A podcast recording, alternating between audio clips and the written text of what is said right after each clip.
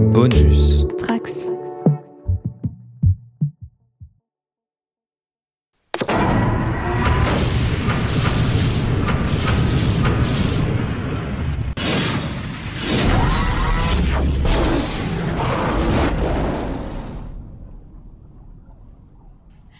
Bonjour à tous et bienvenue sur le site Alpha. Je suis le lieutenant-colonel Clara. Aujourd'hui, pour mon premier commandement, je serai en charge d'une mission d'observation et de reconnaissance de la saison 2 de Stargate SG1. Pour m'accompagner dans cette tâche, j'aurai besoin des compétences et connaissances variées du colonel Manu, Salut. de l'alien Queen de la planète P1C7LR Bonsoir à tout le monde. et du docteur Corentin. Salut tout le monde. J'espère que vous avez les causards musclés et la faune reposée parce qu'il est l'heure d'embarquer. Euh, Je vais commencer par vous demander à tous euh, un par un euh, votre avis général sur la saison et pour éviter de faire des podcasts de 3 heures ou 4 heures comme on a fait précédemment sur cet épisode, on va se contenter de parler de nos épisodes préférés et quelques épisodes dont on veut parler particulièrement pour des raisons positives ou négatives.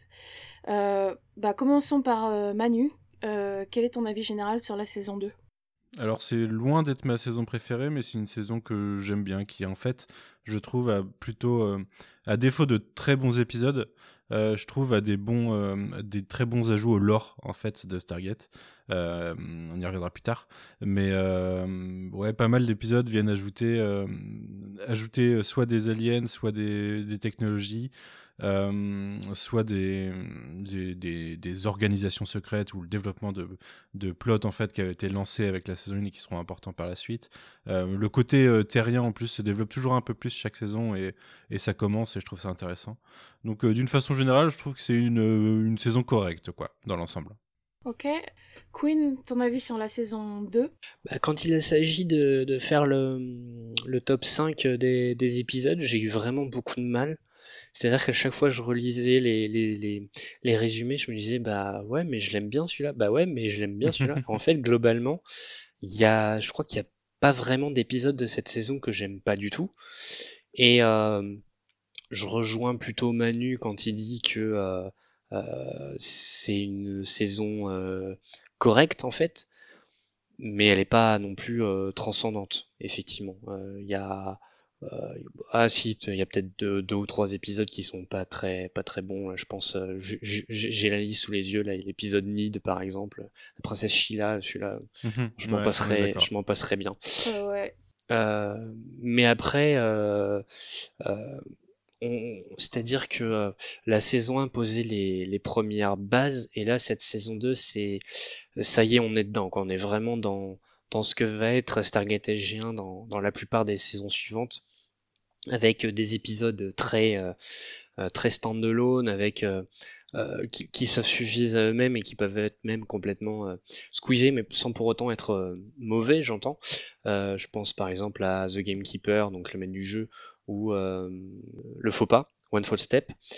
Alors que d'autres vont avoir une installation un peu plus sur la durée,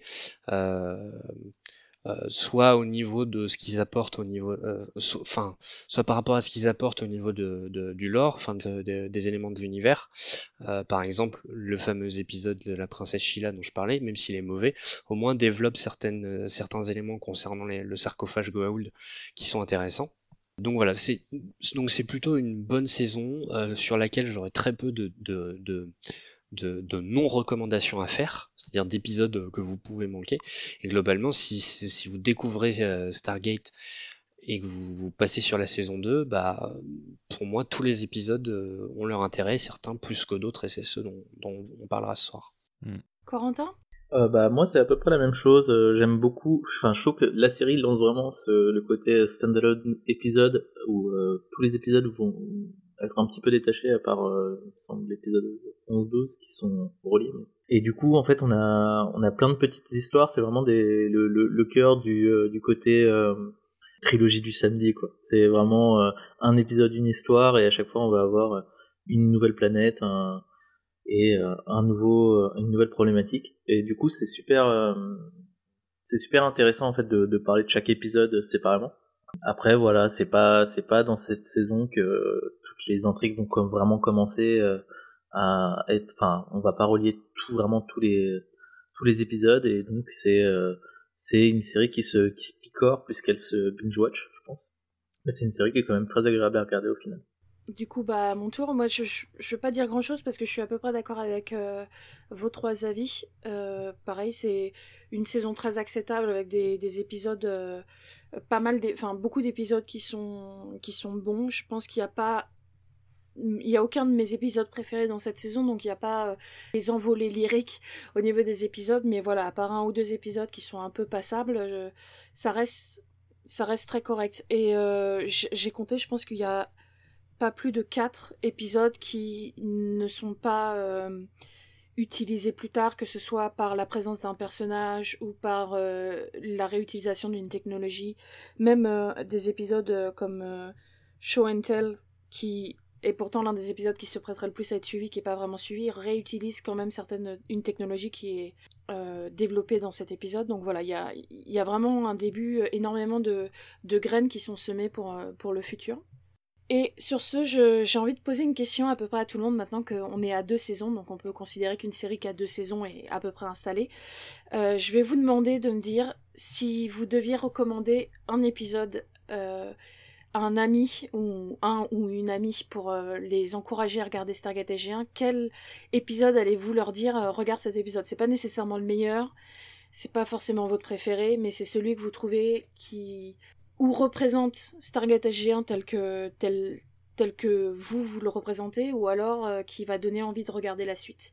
Alors c'est très marrant que tu poses cette question parce que euh, avant qu'on commence le, le podcast, euh, je crois que j'ai en fouillant sur Reddit notamment, j'étais tombé sur plus ou moins cette question posée, et ce qui est rigolo, c'est que dans les réponses, euh, qui sont donnés le plus souvent, ben il y a deux épisodes qui ressortent et ces deux épisodes sont dans cette saison 2 et on va en parler ce soir. C'est euh, l'épisode euh, Une question de temps et l'épisode 1969.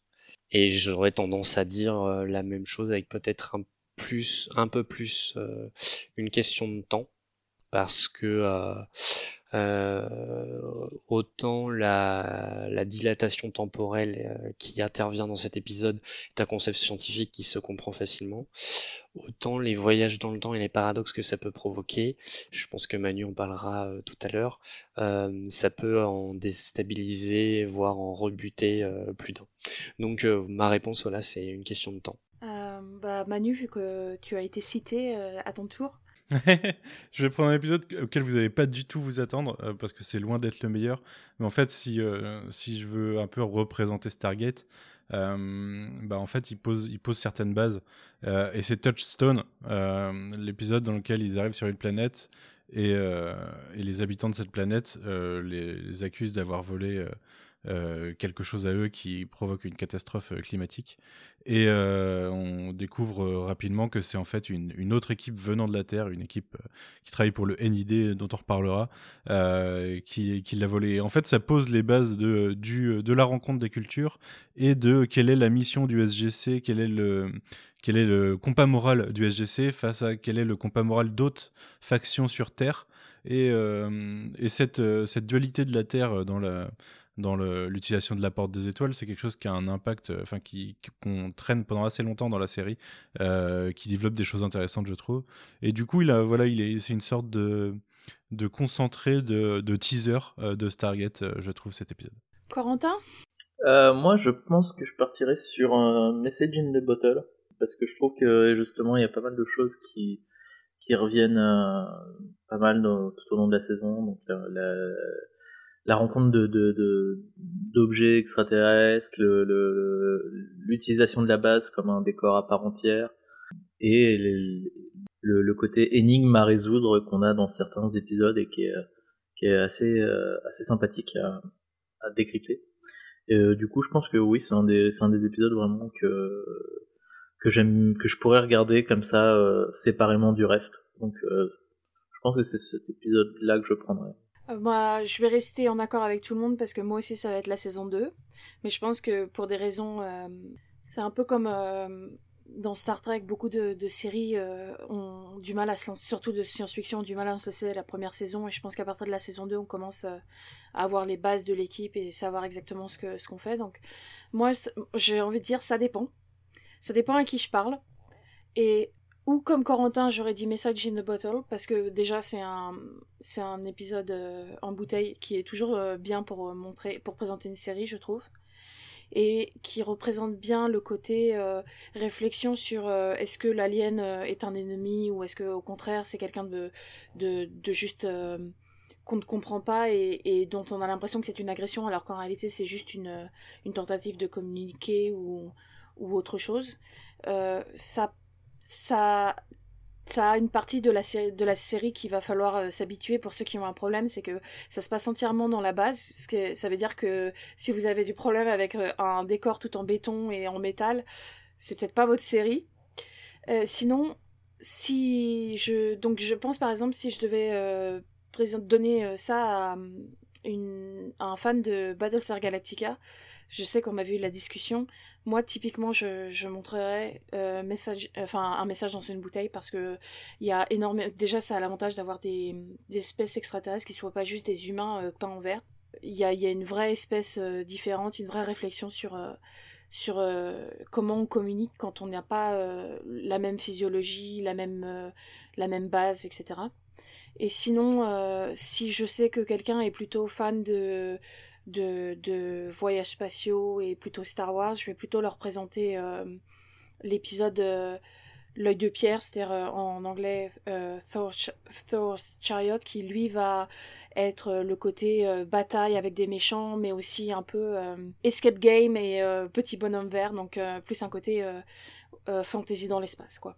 Bah, on peut passer, on va passer euh, à la description des épisodes. Queen, est-ce que tu peux nous parler de la morsure du serpent? Alors tout à fait, donc la morsure, du serpent, euh, qui est en fait un, double épisode, euh, qui est le dernier épisode de la saison 1, qui s'appelle En réalité dans le nid du serpent. Voilà, voilà. Donc en anglais euh, Within the Serpent's Grasp et le premier épisode de la saison 2, The Serpent's Lair, traduit en anglais par La morsure du serpent. Le, premier épisode donc euh, a été réalisé par David Wary Smith. Les scénaristes sont James Crocker et Jonathan Glasner, tandis que euh, le deuxième épisode a été réalisé par Jonathan Glasner et scénarisé par Brad Wright. Le scénario de ce double épisode donc suite à son passage dans une dimension parallèle, euh, Daniel Jackson est au courant qu'une euh, invasion de la Terre par euh, Apophis est imminente. Il a pu récupérer lors de son passage dans la dimension parallèle les coordonnées d'où allait provenir l'attaque. Et contre l'avis du Pentagone, de la Maison Blanche et de Général Hammond, SG1 les quatre membres euh, décident de partir d'eux-mêmes à ces coordonnées pour se retrouver au final à bord d'un vaisseau Goa'uld qui euh, se dirige vers la Terre.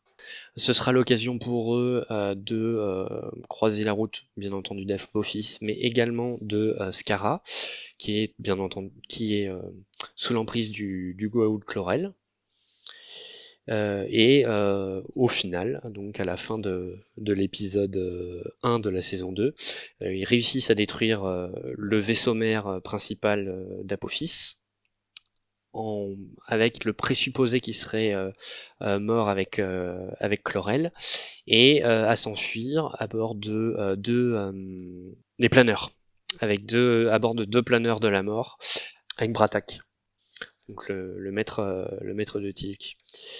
Donc c'est la première fois qu'on a un double épisode euh, en dehors du, pilote euh, dans, la, série Stargate. Ça va initier un mouvement qui va être souvent des, doubles épisodes en fin de saison, voire entre, en intersaison. Euh, et d'ailleurs la saison 2 va comporter un autre double épisode donc en milieu de saison euh, dont je parlerai tout à l'heure d'ailleurs, et euh, le dernier épisode de la saison que nous n'aborderons pas euh, ce soir sera en, doublette avec le premier épisode de la saison 3. Bah, que dire de plus après ça sur le, enfin, le scénario on a, on a, on a fait le tour. C'est un épisode qui est qui est dans le top de beaucoup. Je sais plus qui, exactement qui l'a mis dans son top. Moi il me semble. Ouais tout le monde sauf euh, Corentin. Tout le monde sauf Corentin, voilà. Euh, bah moi je l'adore parce que déjà c'est le premier double épisode euh, en dehors du pilote, qu'il est assez intense en termes d'action. D'ailleurs, Daniel Jackson meurt pour la deuxième fois. Mhm. dans cet épisode. Et heureusement qu'il y, y, a les sarcophages pour s'en sortir. Hum, ah, enfin, je, le trouve très bien rythmé, plutôt bien scénarisé. la, la, la, mission de G1 se débrouille plutôt bien. Enfin, je veux dire, on les sent plus, on les sent pas trop dépassés par, euh, par les événements, étonnamment. Enfin voilà, je, rien de plus à dire pour le moment, je, vous laisse parler un peu. C'est un épisode que j'aime beaucoup aussi, euh, euh, en tant que double épisode, parce que déjà, c'était vraiment la fin logique de, de ce vers quoi est la saison. on en parlait la dernière fois de cette espèce de mission du SGC qui implique qu'ils sont exposés euh, à l'extérieur et aux menaces aussi. Et du coup, on savait qu'on allait vers là. Et euh, ça arrive assez vite et j'étais assez content de me dire que, enfin, rétrospectivement, parce qu'à l'époque, je savais pas qu'on aurait euh, non plus 10 saisons. Mais en le revoyant, je me dis que je suis assez content qu'on soit arrivé là assez vite. Et c'est c'est ce que tu essayais de faire ressentir, je pense, Queen, au niveau de, des mots que tu n'arrivais pas à, mettre, j'ai envie de dire. C'est peut-être cette espèce de rythme d'épisode final. il a créé un peu son propre pattern pour les, autres finaux, enfin les épisodes finaux des autres saisons ou, euh, ou euh, les entre-saisons. Euh, et, c'est vraiment un rythme euh, peut-être assez répétitif, mais qui fonctionne bien, où les choses avancent rapidement. On a souvent des twists. Euh, on a toujours S1 qui se retrouve gravement dans la merde et qui réussit à s'en sortir avec quelque chose de cool, en réfléchissant souvent. Et du coup, ouais, moi c'est vraiment un épisode que j'aime bien. Il introduit aussi les Atnictel, qui auront une importance capitale par la suite. C'est bizarre de voir tout le monde avec après, alors qu'au début on les a jamais croisés, mais tous les Java en ont a priori sinon. Euh, et euh, ouais, il y a le, il y a le, il y a un affrontement Chlorel euh, O'Neill. Le tue avant qu'il soit ressuscité par la suite, mais au début il le tue. Et Chlorel est en Scara, comme tu l'as dit, Quinn. Et du coup, ouais, il, il, est assez dense. Il y a pas mal de choses. Et puis après, il y a le côté, enfin, il introduit les, euh, les nombreuses euh, insurrections de SG1 qui désobéissent à tout le monde pour faire le truc et au final c'est le bon truc. Et, et, ils ont jamais ils sont jamais tapés sur les doigts parce qu'à chaque fois c'était la bonne chose. Mais voilà il a il a mis en place des choses et je trouve très efficace. Ouais, moi, je, je l'ai aussi mis dans mon top 5 déjà parce que j'adore les épisodes d'infiltration de vaisseaux dans Stargate. Je trouve ça toujours très cool et c'est un mélange de, d'action et, oui de trouver euh, on est inférieur euh, euh, technologiquement parlant et on n'a pas les moyens d'envoyer des missiles qui vont faire péter les, vaisseaux. Alors comment est-ce qu'on fait pour, pour s'en sortir? Ouais voilà je suis d'accord. Enfin la manière dont ils s'en sortent ils sont toujours un peu à la limite de, complètement rater, mais il trouve toujours une manière un peu euh, intelligente de, s'en sortir, ne serait-ce que la manière dont Carter euh, euh, sait où poser les explosifs pour pouvoir faire exploser le vaisseau, sachant qu'il n'y a pas un bouton on explose ici. Je trouve ça, je trouve ça assez cool. Et puis ça fait toujours plaisir de revoir Bratak. C'est aussi le dernier épisode de Samuels, qui est un personnage que j'aime pas vraiment. Je trouve Contrairement à Maybourne, je le trouve pas. Enfin, Maybourne est un, est un gros connard. Ouais, voilà, mais Maybourne est un connard, mais euh, c'est un connard euh, agréable à détester, alors que Samuels, euh, voilà quoi. et puis, comme tu l'as dit, voilà, on, on, a les, les AT qui vont énormément aider d'un point de vue du scénario dans le futur. je pense que vous avez à peu près dit tout ce que, tout ce que j'aime bien dans, dans cet épisode. Euh, Corentin, t'as peut-être un avis, c'est pas parce que tu l'as mis euh, dans ton top, que tu l'as pas mis dans ton top 5 que tu l'aimes pas, hein. Non, effectivement, moi je l'ai, je l'ai pas mis, mais euh, c'est pas parce que je l'aime pas, tout à fait, c'est euh, parce que c'est un épisode qui fait la transition. C'est aussi un très bon, très bon premier épisode, je trouve, de ces, de série, enfin de saison, puisqu'on rentre directement dans l'action, que on a, si on a suivi la saison 1, on a déjà les problématiques, et si on a la saison, on n'a pas commencé la saison 1, on va avoir des, des, problématiques qui vont se poser directement, par exemple avec euh, Florel euh, et, euh, et, et, du coup la, la, la, position de Bratak par rapport à Tilk. Donc c'est assez intéressant directement.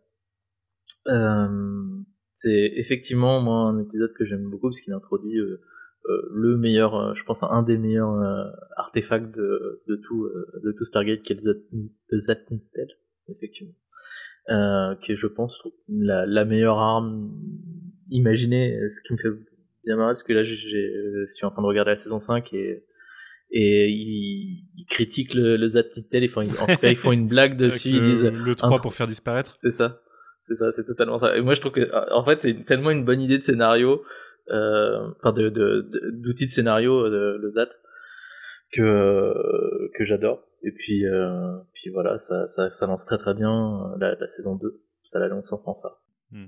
Je me suis toujours posé une question sur le ZAT, c'est quel est le temps entre deux coups que tu peux recevoir sans mourir? Puisque euh, ça a vraiment l'air. Euh, Je dirais que c'est le temps que le champ électrique du premier coup soit dissipé. Ouais, par l'organisme, c'est ce qu'ils disent. Par, par l'organisme. Parce que sinon, ça voudrait dire qu'ils seraient déjà tous morts, en fait. Ouais, ouais, non, mais est-ce que c'est. Il y a des fois, euh, en gros, c'est pas. Parce que le champ électrique, il se dissipe au bout de quelques secondes, on va dire. Euh, je me non. souviens qu'il y a un... Non, ah, dans l'épisode ouais. dans l'épisode de la saison 3, euh, Prodigies, ouais, en 4, euh, Prodige. Euh, ça dure quand même un certain voit... temps. oui, c'est ça, il se pose... mais je, je, crois qu'il se pose la question à un moment de combien de fois ils peuvent ouais. se faire. Mais sachant que moi, ce qui me, ce que j'adore dans le Zatniktel, c'est qu'en réalité, le, la puissance et l'effet du Zatniktel est, est juste euh, proportionnel à, à, la puissance dont le scénario a besoin. Quoi. Oui, parfois, ça, ça ouais. te fait juste euh, t'écrouler par terre, faire un peu mal, et puis c'est bon, t'es prêt à courir, et puis parfois, ça t'endort, ça t'endort pour les deux prochaines heures. Quoi. Tu sais, c'est c'est comme un personnage principal ou pas. C'est aussi comme euh, comme le le coup de, de, de blaster dans la porte de Star de Star Wars. Hein, c'est ah oui, si, si t'as besoin que ça ouvre ou ça ferme, c'est bon. mais euh, ouais. Mais après, euh, effectivement, tout le monde n'a pas la même euh, n'a pas la même résistance aux, aux ZAT. Mais mais c'est ça non, reste un même, des meilleurs euh, objets. Les mêmes personnes, genre tu vois SG1 parfois. Euh, on les hâte et ils se réveillent plus tard. Et puis, euh, bah, dans le même épisode prodi prodige euh, de la saison 4, O'Neill il se fait zater, il s'écroule un peu par terre le temps d'avoir un peu mal deux secondes. Et puis il se relève et il part courir, parce qu'il est un chaud. sprint. Donc, il est chaud, c'est pour ça, il sait ce qui va se passer. Ça, ça, dépend, ça dépend vraiment de, de, de, ce que veut le scénario quoi. Après moi j'ai aucun problème avec ça, je veux dire c'est le même c'est les mêmes trucs avec comme tu disais les, les trucs dans les portes de Star Wars ou même euh, les, les méchants qui ne touchent que quand ça arrange le scénario, tout ça ça me gêne pas plus que ça mais je trouve ça très drôle à chaque fois en fait. Ou les gens qui oublient leur téléphone euh, au moment où euh, où ils se font enfermer dans un endroit où ils auraient besoin d'aide, ce genre d'astuces de, de scénario. Oui voilà. Quelqu'un d'autre a quelque chose à rajouter? Euh, Ah si, oui, moi j'ai si. un truc à rajouter. J'avais euh, juste sur Samuels, puisque tu en as parlé. Euh, J'ai vra vraiment jubilé sur comment Hammond le renvoie balader sur la fin. on voit bien que c'est un couard comme pas permis et, et lui dit mais au fait vous êtes colonel de l'armée maintenant donc ou major de l'armée, ce serait peut-être bien de, bah, de, porter vos couilles entre guillemets et, euh, et d'aller au front comme tout le monde quoi. Vous n'allez pas vous émigrer sur le site alpha. Euh, même pas, c'est même pas le site alpha d'ailleurs encore. Euh... Si si, si, si c'est le site alpha. Si ils l'ont appelé site alpha. C'est justement ça en fait. C'est cet épisode qui va pour la première, qui va donner nom à, à ce podcast et mm -hmm. en fait il s'appelle le site bêta dans quand euh, Daniel euh, va dans la, dans, dans la réalité miroir et quand il revient, euh, il, il apprend qu'ici ça s'appelle le site alpha. Mais apparemment, il n'avait pas l'air d'être très au courant que ce site existait vu qu'il n'en a la connaissance que par, euh, que par euh, son passage dans la réalité miroir. Mm. Tu voulais dire quelque chose, Manu?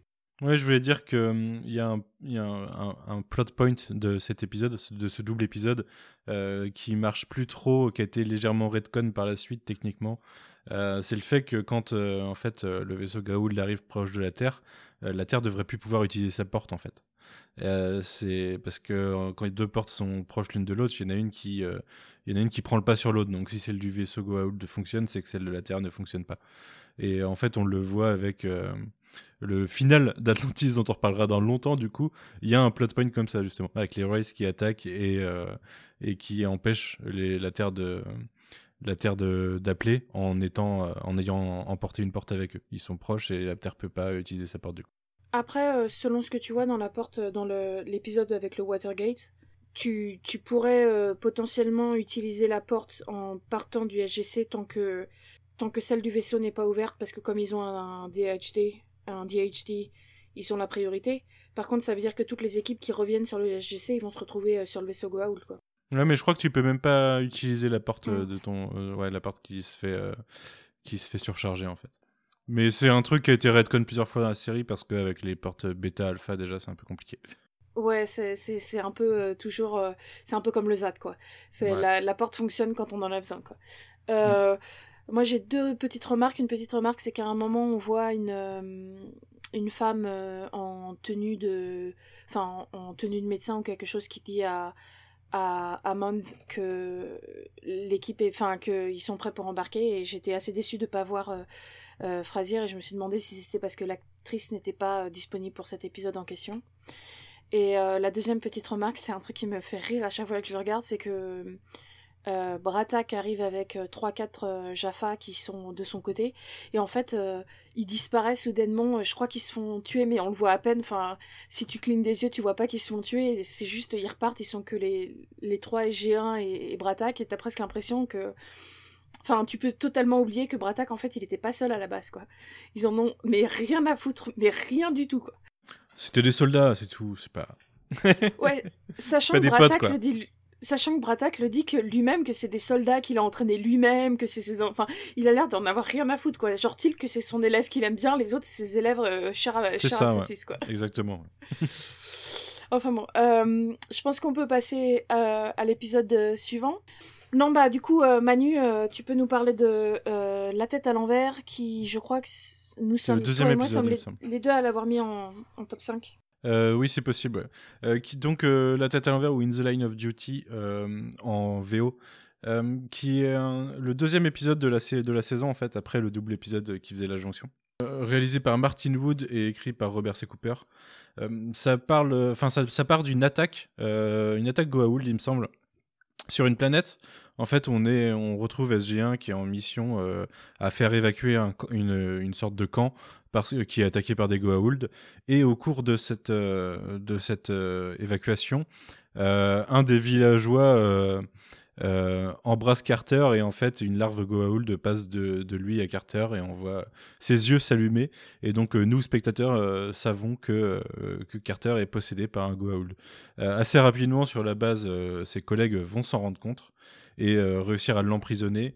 Et euh, ce Goa'uld va révéler qu'elle n'est pas Goa'uld, mais qu'elle est Tok'ra, et qu'elle s'appelle Jolinar, et qu'elle fait partie d'une résistance euh, anti-Goa'uld et euh, une résistance qui une résistance légendaire euh, d'après euh, Tilk. il semble pas sûr en fait de si c'est une légende réelle ou si les Tok'ra existent, enfin si les Tok'ra existent ou non, excusez-moi. et assez rapidement, on va découvrir un autre personnage un peu suspect qui a une technologie Goa'uld et qui vient de cette planète aussi et qui va se révéler être un chasseur de primes qui est là pour tuer Jolinar.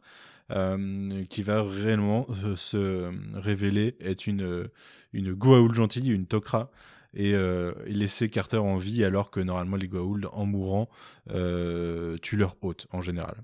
Donc voilà, c'est un épisode qui introduit les Tok'ra, dont on reparlera avec le double épisode sur eux un peu plus tard. donc il rajoute un gros élément de continuité enfin du lore de Stargate. C'est aussi un épisode intéressant parce que euh, on a euh, nous euh, au début, bah on connaît pas encore les Tok'ra. Et du coup, pour moi, au premier visionnage, je m'en souviens très bien, il y a toujours ce doute en fait de est-ce que est-ce que Jolinar ou ce Goa'uld en tout cas dit vrai, ou est-ce que comme beaucoup de Goa'uld à travers l'histoire de Stargate, ils jouent un double jeu et derrière ils vont essayer de enfin, ils vont trahir euh, le SGC, quoi. Et euh, du coup, je le trouve intéressant pour ça. Et voilà, c'est un épisode qui permet de développer un petit peu, de donner du corps à Samantha pour la suite, même si ça va en faire un peu un personnage fonction.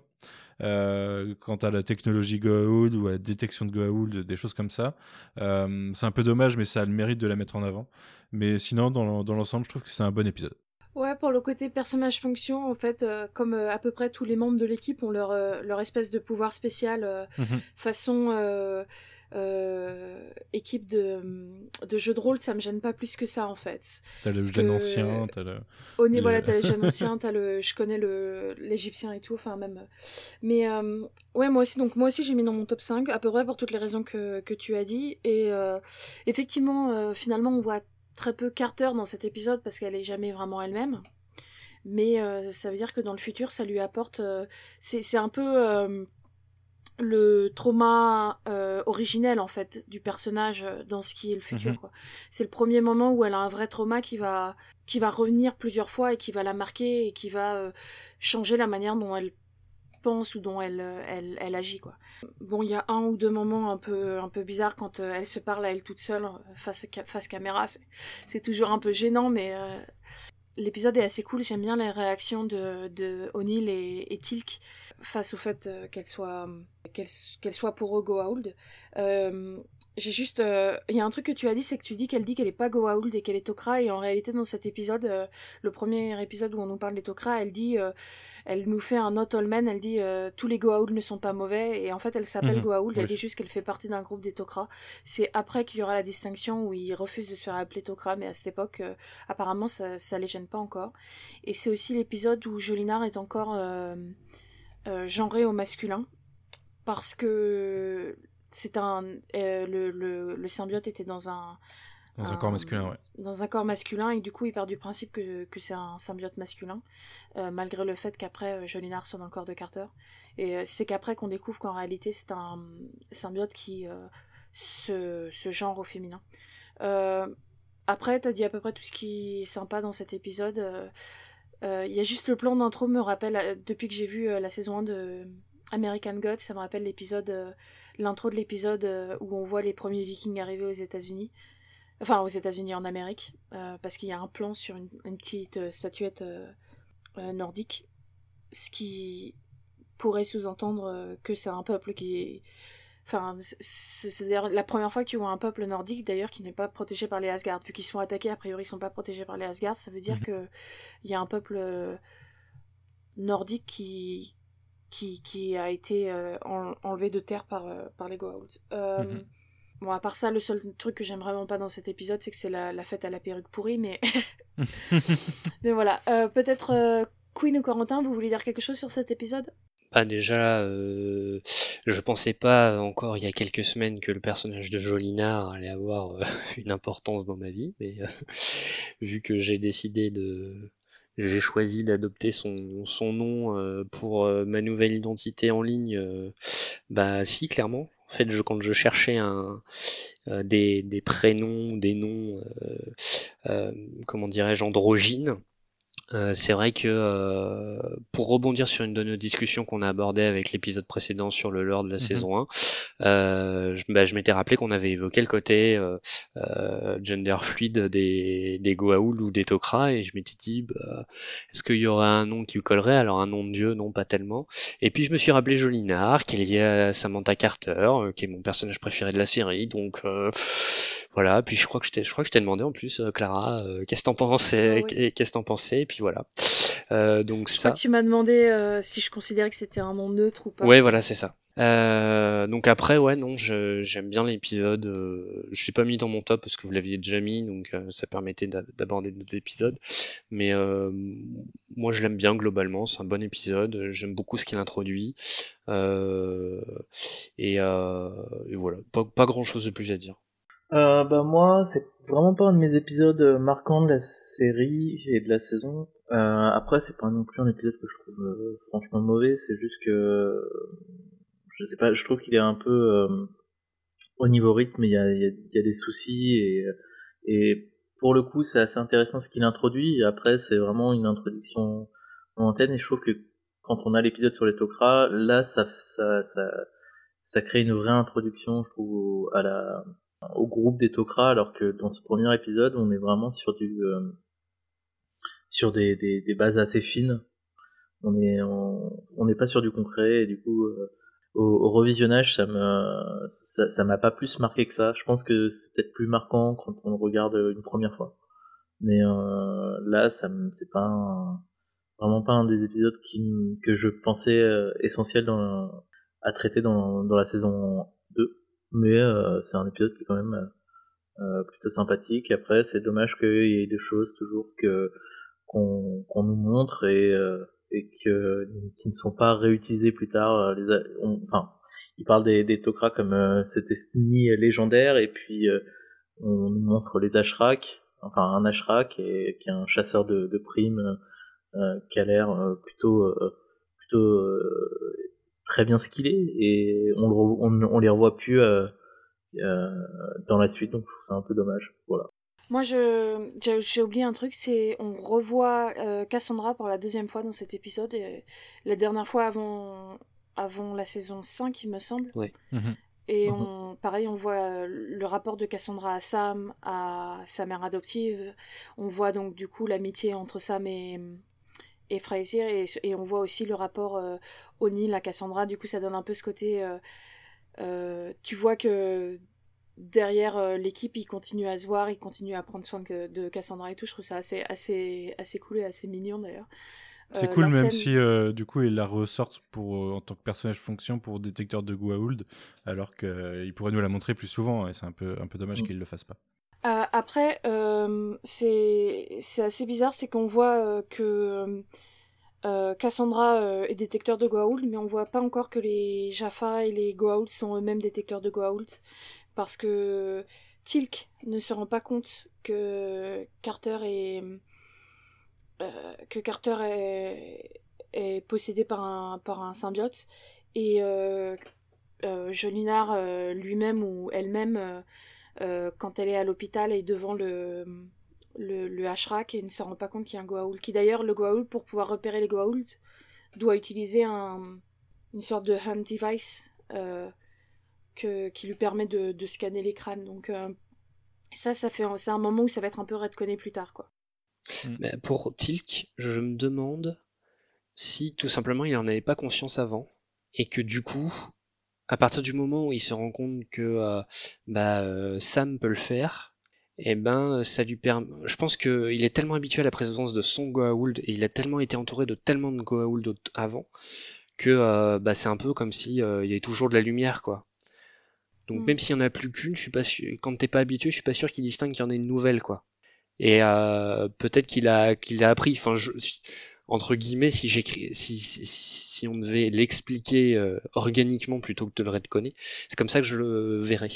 Ouais, c'est pas faux. Après, ça n'explique pas le HRAC, mais. Euh, non, ça explique pas pourquoi le HRAC a besoin d'un détecteur, sauf si, pareil, peut-être que avant ils en avaient pas conscience avant, avant Cassandra. Hein. Mm. Après, c'est assez euh, redconné entre guillemets très tôt parce que c'est dans l'épisode La princesse Shaila qui est l'épisode 5 qu'on découvre euh, cette particularité des gens qui ont un Goa'uld ou qui ont eu un Goa'uld quoi. Euh, voilà. Après, est-ce que quelqu'un veut rajouter quelque chose sur cet épisode? Non. Du coup, cette fois, Corentin, tu vas pouvoir nous parler de l'épisode Perpétuité dont tu es le seul à, à, à avoir mis dans ton top. J'ai hésité, figure-toi. Alors du coup, l'épisode Perpétuité, dont le titre original est Prisoners, euh, réalisé par David Warwick Smith et scénarisé par Terry Curtis Fox, est un épisode qui euh, nous raconte l'arrivée de SG1 sur une planète euh, forestière, encore une, et qui va, va aider un fuyard, un homme dont on connaîtra finalement que très peu, à part que il est un ancien criminel, et au moment où ils vont l'aider, l'équipe va se faire euh, téléporter euh, sur un, dans un endroit où euh, un, un, tribunal alien qui va les condamner à la prison à vie et donc les envoyer sur une planète prison. Euh, sur cette planète prison, ils vont rencontrer du coup plusieurs, enfin un système carcéral assez fort puisqu'en fait auto-géré par les prisonniers et où la force est le seul, la seule vraie loi à, part euh, pour une personne a priori, puisqu'il rencontre une, femme assez âgée, appelée Linéa, qui semble connaître euh, pas mal de choses sur l'endroit, mais aussi sur, euh, sur une, des, ressources technologiques liées aux, plantes. Et cette Linéa va les aider à s'échapper. Et à la fin de l'épisode, on va se rendre compte qu'en fait Linéa est une criminelle elle aussi, mais une criminelle même génocidaire. C'est un, une, femme qui a commis, enfin qui a créé un, un génocide euh, grâce à une, une maladie qu'elle a créée, et elle va leur voler toutes les informations liées à la porte et disparaître. Donc c'est un, un, épisode qui euh, va se, qui va avoir une suite euh, dans la saison 4 je crois, où on va revoir, recroiser Linéa sous une nouvelle forme. Saison 3 il me semble. Saison 3, parce qu'il me semble que c'est juste après la mort de Charret. Oui, c'est ça. Non, c'est ça, exactement. Oui, parce qu'en plus, ouais, j'avais oublié ce détail du scénario. Toi-même, tu sais. On en reparlera en saison 3 parce qu'il y a pas mal de, de maladresse de scénario. la saison du cringe la dernière fois à propos de la saison 3 et oui, il y, a quelques éléments très cringe. Ouais. Et euh, du coup, moi, c'est un épisode que j'aime pas mal. C'est un épisode qui est vraiment standalone, euh, enfin, euh, dans, du coup, dans cette saison. Et, mais qui, qui va nous apprendre que tous les, les gens qui vont s'opposer à la SG1 ne sont pas forcément méchants, mais ont, ont aussi leurs traditions, leurs leurs lois. Et du coup, c'est quelque chose que je trouve toujours très intéressant euh, dans Stargate, c'est quand euh, en fait le, système euh, terrien, les, les, les, les, croyances de, de, de l'équipe va se retrouver confronté à un, un, autre système social. Et du coup, je trouve que c'est intéressant. En plus, je trouve que Linéa, c'est un, c'est une, c'est un, un ennemi, enfin, qui est assez intéressant au final, parce que justement, elle paye pas du tout de mine. Et je trouve que le, le, le rebondissement à la toute fin de l'épisode est, est assez, euh, est assez euh, intéressant et, et plutôt bien joué, je trouve. Même si on, effectivement, on peut s'imaginer qu'elle a fait quelque chose vu qu'elle se trouve dans une prison euh, intergalactique. Après, ça, c'est, il te l'explique dans la, la, série justement quand il me semble c'est Daniel qui, de, qui, qui dit est-ce qu'on devrait lui faire confiance sachant qu'elle est en prison. O'Neill dit oui, mais nous on est en prison pour avoir aidé un mec à se relever et, et avoir été dans la forêt au mauvais moment quoi. Ah oui. Donc tu peux considérer que parce qu'en fait, euh, dans l'épisode, euh, tous les mm. crimes sont. Enfin, on t'explique que dans la société dans laquelle ils sont arrêtés, tous les crimes sont punis, euh, même le crime le plus faible est puni de peine de prison à perpétuité. Et d'ailleurs. la personne qui explique ça dit que, on soit d'accord ou pas, ça a au moins l'avantage d'avoir une société où il y a quasiment pas de crimes, à part des crimes de, soit de, de psychopathe, soit des crimes de passion, ouais. Et, ça, c'est la partie qui m'a vraiment énervée dans cet épisode, parce que cette idée que euh, d'avoir euh, des peines euh, très dures pour la moindre, pour la moindre infraction à la loi va permettre à avoir très peu de, de crimes est en réalité complètement fausse, ça a été prouvé parce que si de, le fait d'aller en prison à perpétuité parce que tu voles un pain, ça te dit bon bah de toute façon je peux pas manger donc autant voler une banque entière que de voler un pain quoi. Hmm. Voilà, ça c'était la partie qui, éthiquement parlant, euh, m'avait énormément gêné. Plus le fait que dans les premières saisons, j'ai énormément de notes qui sont mais arrêtez d'attraper le visage de Carter et arrêtez de menacer plus ou moins, euh, enfin plus ou moins directement Carter de viol. Et encore une fois, on a un épisode où là c'est même pas une, menace euh, métaphorique, c'est une menace directe de viol. Enfin, on dit pas le mot, mais, mais c'est clairement présenté comme ça, et ça, ça, ça m'énerve, quoi. Et c'est dommage, parce que sinon, euh, ouais, je trouve l'épisode euh, plutôt pas mal. Mais ces, deux, ces deux points me gênent éthiquement parlant, quoi. Mais mm. Manu, vu que t'avais dit que t'as hésité à le mettre, le mettre. top, peut-être En fait, si je l'ai pas mis, c'est parce que Corentin l'a mis et que je me suis dit comme ça on en parlerait quand même et que je pouvais mettre autre chose. Euh, mais je, voulais en parler parce que je le trouve intéressant. Euh, il y a ce côté dont tu as parlé, Corentin, euh, de diplomatie, de politique de, de respect de, des lois des, des, des autres planètes. Il y a du coup ce personnage, je me rappelle plus son nom, mais c'est un membre de SG9 peut-être, qui est l'unité diplomatique, qui est vraiment là. Peut-être SG3, je sais plus le, le nom de l'unité, mais en tout cas, voilà, on découvre ce personnage qui est là pour pour vraiment euh, faire un lien, même avec Hammond qui, euh, qui est là et qui techniquement est au-dessus de lui. Euh, il le guide, quoi. Il a, il a vraiment un, il a, il a un vrai rôle et je trouve ça intéressant. je me demande si c'est pas la première fois qu'Hammond va hors planète, du coup, officiellement. Justement parce que le, le, chef de l'équipe euh, spécialisée en diplomatie lui explique comment passer la porte et lui dit euh, Je vous conseille de respirer après, euh, de, de, vider vos poumons parce qu'on a tendance à vouloir respirer en sortant, ce genre de choses. Et Amon lui dit Ouais, ouais, c'est bon, ça va aller. Quoi. Il lâche pas un petit The Things That Make Me Do, un truc comme ça. avant de traverser la porte. Il me semble qu'il y a un truc comme ça. c'est aussi intéressant, un épisode intéressant sur euh, y a, on, va dire, quand il rencontre une civilisation euh, alien, il y a souvent deux cas de figure. Soit il tombe sur un personnage, tu te rends compte rapidement qu'il est méchant, soit il tombe sur un personnage qui sera le gentil de l'histoire opposé à un autre méchant dans sur la planète, quoi. Euh, c'est souvent ça. Et là, ça prend ça un petit peu à l'envers en nous montrant un personnage qui semble être du type 2, alors qu'au final, c'était le grand méchant de l'histoire. J'aime bien ce twist sur Linéa. on peut peut-être le voir venir et de toute façon, je l'ai vu tellement de fois cet épisode que, enfin, j'ai aucune surprise. Hein. mais là, on est encore sur des saisons où on en a parlé en off. je vois la première scène, je sais ce qui va se passer. Donc, mais ouais, en tout cas, c'est un bon épisode. J'aime bien le personnage de Linéa.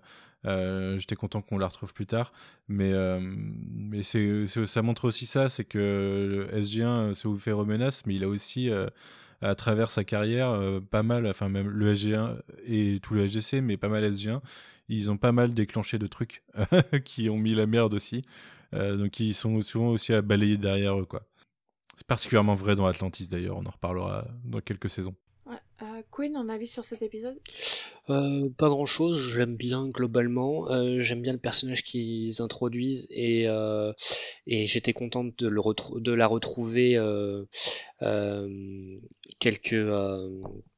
quelques la, la, saison suivante. Je pensais pas si rapidement et j'aurais cru euh, qu'on la reverrait au moins un peu plus qu'un seul autre épisode.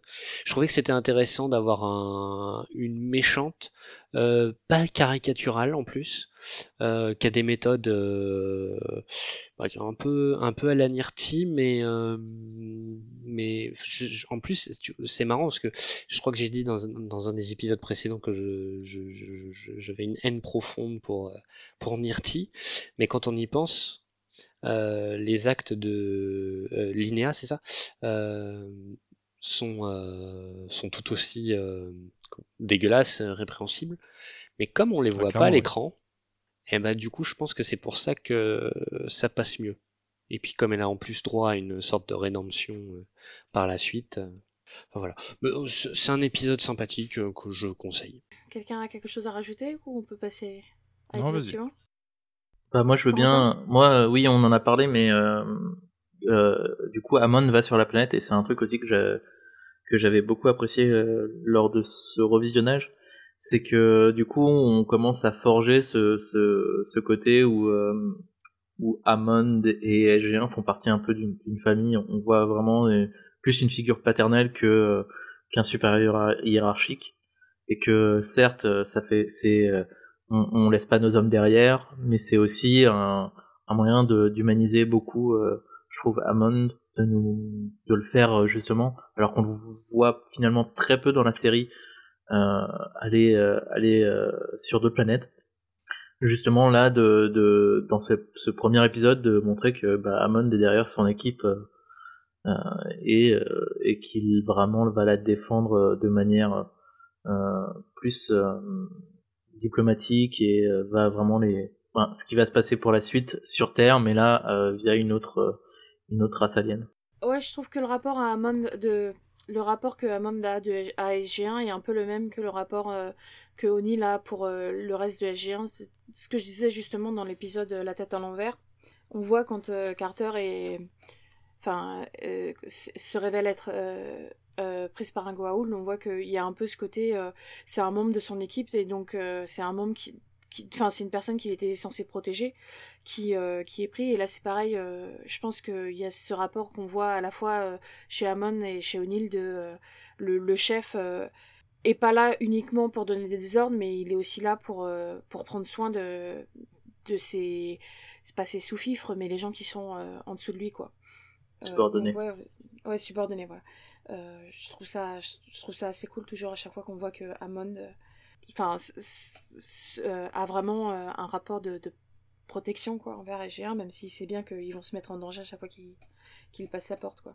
Ok, bah du coup c'est à moi de présenter Message dans une bouteille ou en anglais Message in a bottle écrit par Michael Greenberg et enfin, et Jared Paul et dont le Téléplay est, écrit par Brad Wright et euh, réalisé par David Warry Smith, qui est donc un épisode euh, euh, qui s'ouvre sur SG1 qui est en tenue de cosmonaute sur ce qui ressemble à, peu près à notre lune à nous. Et ils arrivent dans un temple, donc c'est une, planète, une, planète complètement dévastée. Euh, pardon, une planète complètement inhabitée et sans oxygène et ils arrivent euh, pour visiter un temple où ils trouvent une, euh, une boule de métal avec des écritures dessus qui ramènent à la base. et il s'avère que il y a énormément. Quand, dans la base, quand il l'étudie, non seulement il y a au moins deux nouveaux matériaux qui ne sont pas connus sur Terre et aussi énormément de, de choses écrites dessus en minuscules. mais aussi que la, l'artefact en question euh, émet de la chaleur et euh, euh, enfin suite à un certain nombre de choses Aegien essaie de doit renvoyer la, la boule à travers la porte parce qu'il semble qu'elle va exploser ou qu'elle est dangereuse et et une fois arrivé dans, dans la salle de la porte la, la boule fait sortir des pics qui accrochent O'Neill contre le mur et et on va le découvrir petit à petit à des, à des, des bactéries ou des cellules qui sortent de qui sort euh, qui en sortent et qui euh, euh, vont dévorer le, le béton et le métal de, de la base mais aussi rendre malade un par un tous les membres du SGC et on va donc avoir une course de Carter et de Daniel pour essayer de comprendre ce qui se passe et comment faire en sorte que de, de, sauver à la fois la base et les membres du SGC, mais surtout euh, le colonel O'Neill qui est encore une fois euh, euh, qui a un pic dans l'épaule qui le, qui le pique au mur comme, comme, une, comme un papillon dans, dans une collection de, oui, de papillons. Je cherchais le nom du, des collecteurs de papillons, mais je l'ai plus là. Enfin bon. donc voilà, c'est un épisode que moi personnellement j'adore, mais je, je, peux le regarder tout seul. Je le trouve. je trouve que c'est super intéressant d'avoir euh, une espèce comme ça qui est plus basée sur euh, des cellules qui se mettent entre elles. Et, comme je disais plutôt, euh, pas des acteurs peints en vert. j'ai rien contre les acteurs peints en vert, hein. je veux dire, j'ai regardé Star Trek, mais voilà, ça apporte quelque chose de différent, ça apporte un vrai côté science-fiction euh, de se dire qu'en réalité, euh, s'il y a des espèces euh, en dehors de notre monde, il doit y avoir sûrement des espèces qui sont basées sur une autre, sur une autre biologie, sur un autre, sur d'autres éléments. Et j'aime beaucoup la réflexion, le fait qu'au début ils considèrent que c'est une attaque et du coup ils essayent de détruire cette boule jusqu'à ce que Carter se rende compte qu'en réalité ils essaient de communiquer et du coup euh, fassent l'inverse en fait, euh, redonnent de l'énergie à la boule pour qu'elle puisse euh, atteindre la taille suffisante pour pouvoir communiquer à travers O'Neill. Enfin, je trouve ça, je trouve ça super intéressant comme, comme concept et super cool l'idée de résoudre les problèmes non par la, la, bagarre et, les armes à feu, mais par la science et la compréhension d'une langue et d'une forme de vie qui est tellement différente de nous qu'on on ne peut pas savoir ce qu'elle essaye de faire euh, on peut pas se comprendre quoi. Enfin donc voilà, je trouve ça super intéressant et euh, il y a un truc c'est que sur la, boule en question en fait, on nous explique à la fin que était écrit tout ce qui, allait se passer, sauf que eux ne parlent pas cette langue. Et ça me rappelle, euh, il y a énormément de recherches qui sont faites en matière de nucléaire pour savoir où est-ce que, enfin, là où on, enterre les déchets nucléaires qui vont rester là pendant des, millénaires. On sait très bien que la langue, la culture va changer d'ici là.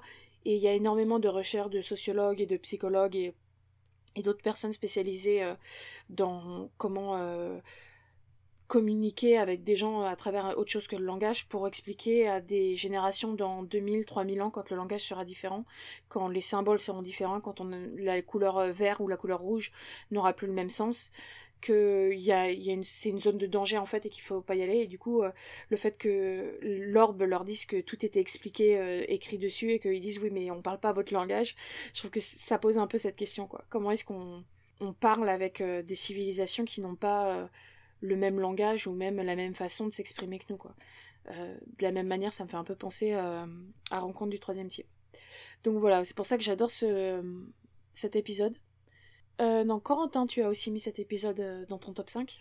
T'as quelque chose à dire dessus? Oui, bah, j'en ai parlé de toute façon en début d'épisode. C'est vraiment des épisodes que je trouve qui se regardent le plus, euh, le plus facilement indépendamment de la série. Mais c'est un épisode aussi qui est assez fascinant. J'adore le côté vraiment puzzle et le côté casse-tête. Qu'est-ce qu'on, comment on va devoir faire pour que cette situation cesse? On va avoir plusieurs essais de, de pour, pour résoudre la situation et euh, ça marche bien. Je trouve qu'il y a toujours du coup une petite tension pour savoir est-ce que c'est ça qui va débloquer le, le schmilblick ou est-ce que ça va être autre chose. Euh, J'adore le, le, côté effectivement euh, comment discuter, enfin comment échanger avec une espèce qui a priori fonctionne pas du tout de la même manière. Ça me rappelle un épisode qu'on va avoir euh, en saison 4 avec aussi une forme d'énergie qui va prendre possession d'un des, d'un des membres de SG1. Et j'adore ces épisodes en fait. Je, je, je sais pas pourquoi. C'est des épisodes qui doivent pas coûter grand chose vu qu'ils sont tous tournés dans la base.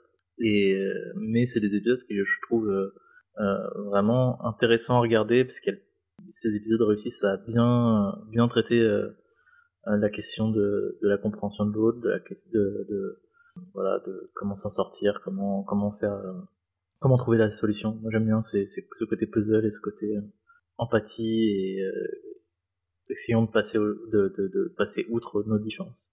Et j'aime aussi beaucoup le, le rapport entre O'Neill et, et Tilk dans cet épisode qui cimente pas mal leur relation, je trouve. Oui, c'est l'épisode qui va nous donner la phrase une enfin en anglais like a, a, horde of uh, equideus wouldn't be able to move me ou quelque chose comme ça qui est une blague sur le fait qu'en anglais on dit euh, des centaines de chevaux au galop n'arriveraient pas à me, à me faire partir d'ici. Euh, c'est aussi un épisode, je trouve, qui est très bien écrit dans la manière dont ça écrit ses personnages, parce qu'on voit que O'Neill et Tilk vont vraiment avoir une attaque, une, une vision euh, guerrière de la chose et tout de suite se dire que c'est une attaque. Et d'ailleurs, euh, Carter au début a la même vision. Et c'est plus tard qu'elle réalise qu'en réalité, euh, c'est quand elle a plus de, de connaissances de la chose qu'elle se rend compte que qu'en réalité, les bactéries qui sont émises sont pas là pour détruire la base et les gens, mais pour communiquer. Et je trouve que c'est intéressant parce qu'on voit Daniel qui tout de suite a vraiment une, une envie d'apprendre. O'Neill et Till qui ont une, une, position guerrière et Carter qui est un peu entre les deux, quoi.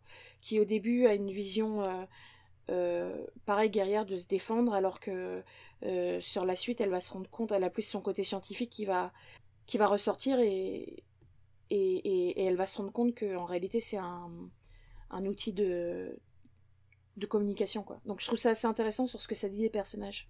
Queen, Manu, vous avez quelque chose à dire sur cet épisode? Rien pour ma part, tout a été dit. Ouais, je suis d'accord, c'est un épisode que j'aime bien, mais vous avez tout dit euh, globalement dessus. Euh, c'est marrant parce que c'est un épisode que j'aimais pas trop en fait avant. Euh, c'est en le revoyant en fait que j'ai appris à l'apprécier. Et mais du coup à chaque fois c'est ouais c'est un épisode que j'apprécie beaucoup. Bah si personne n'a rien d'autre à dire sur le sujet, Queen, tu veux nous parler de l'épisode La Tok'ra? Oui, tout à fait. Donc la Tok'ra, c'est le fameux autre double épisode de cette saison, donc qui se situe en milieu de saison, à savoir les épisodes 11 et 12. Donc c'est un épisode qui fait suite à l'épisode 2, euh, donc la tête à l'envers, qui introduisait donc le personnage de Jolinar, membre de la Tok'ra. Et euh, en fait, euh, Sam, grâce à quelques souvenirs qu'elle a de Jolinar en rêve, demande l'autorisation de partir à la recherche des fameux Tok'ra, puisque ce serait vraiment une faction de Goa'uld qui lutterait contre, contre les grands maîtres.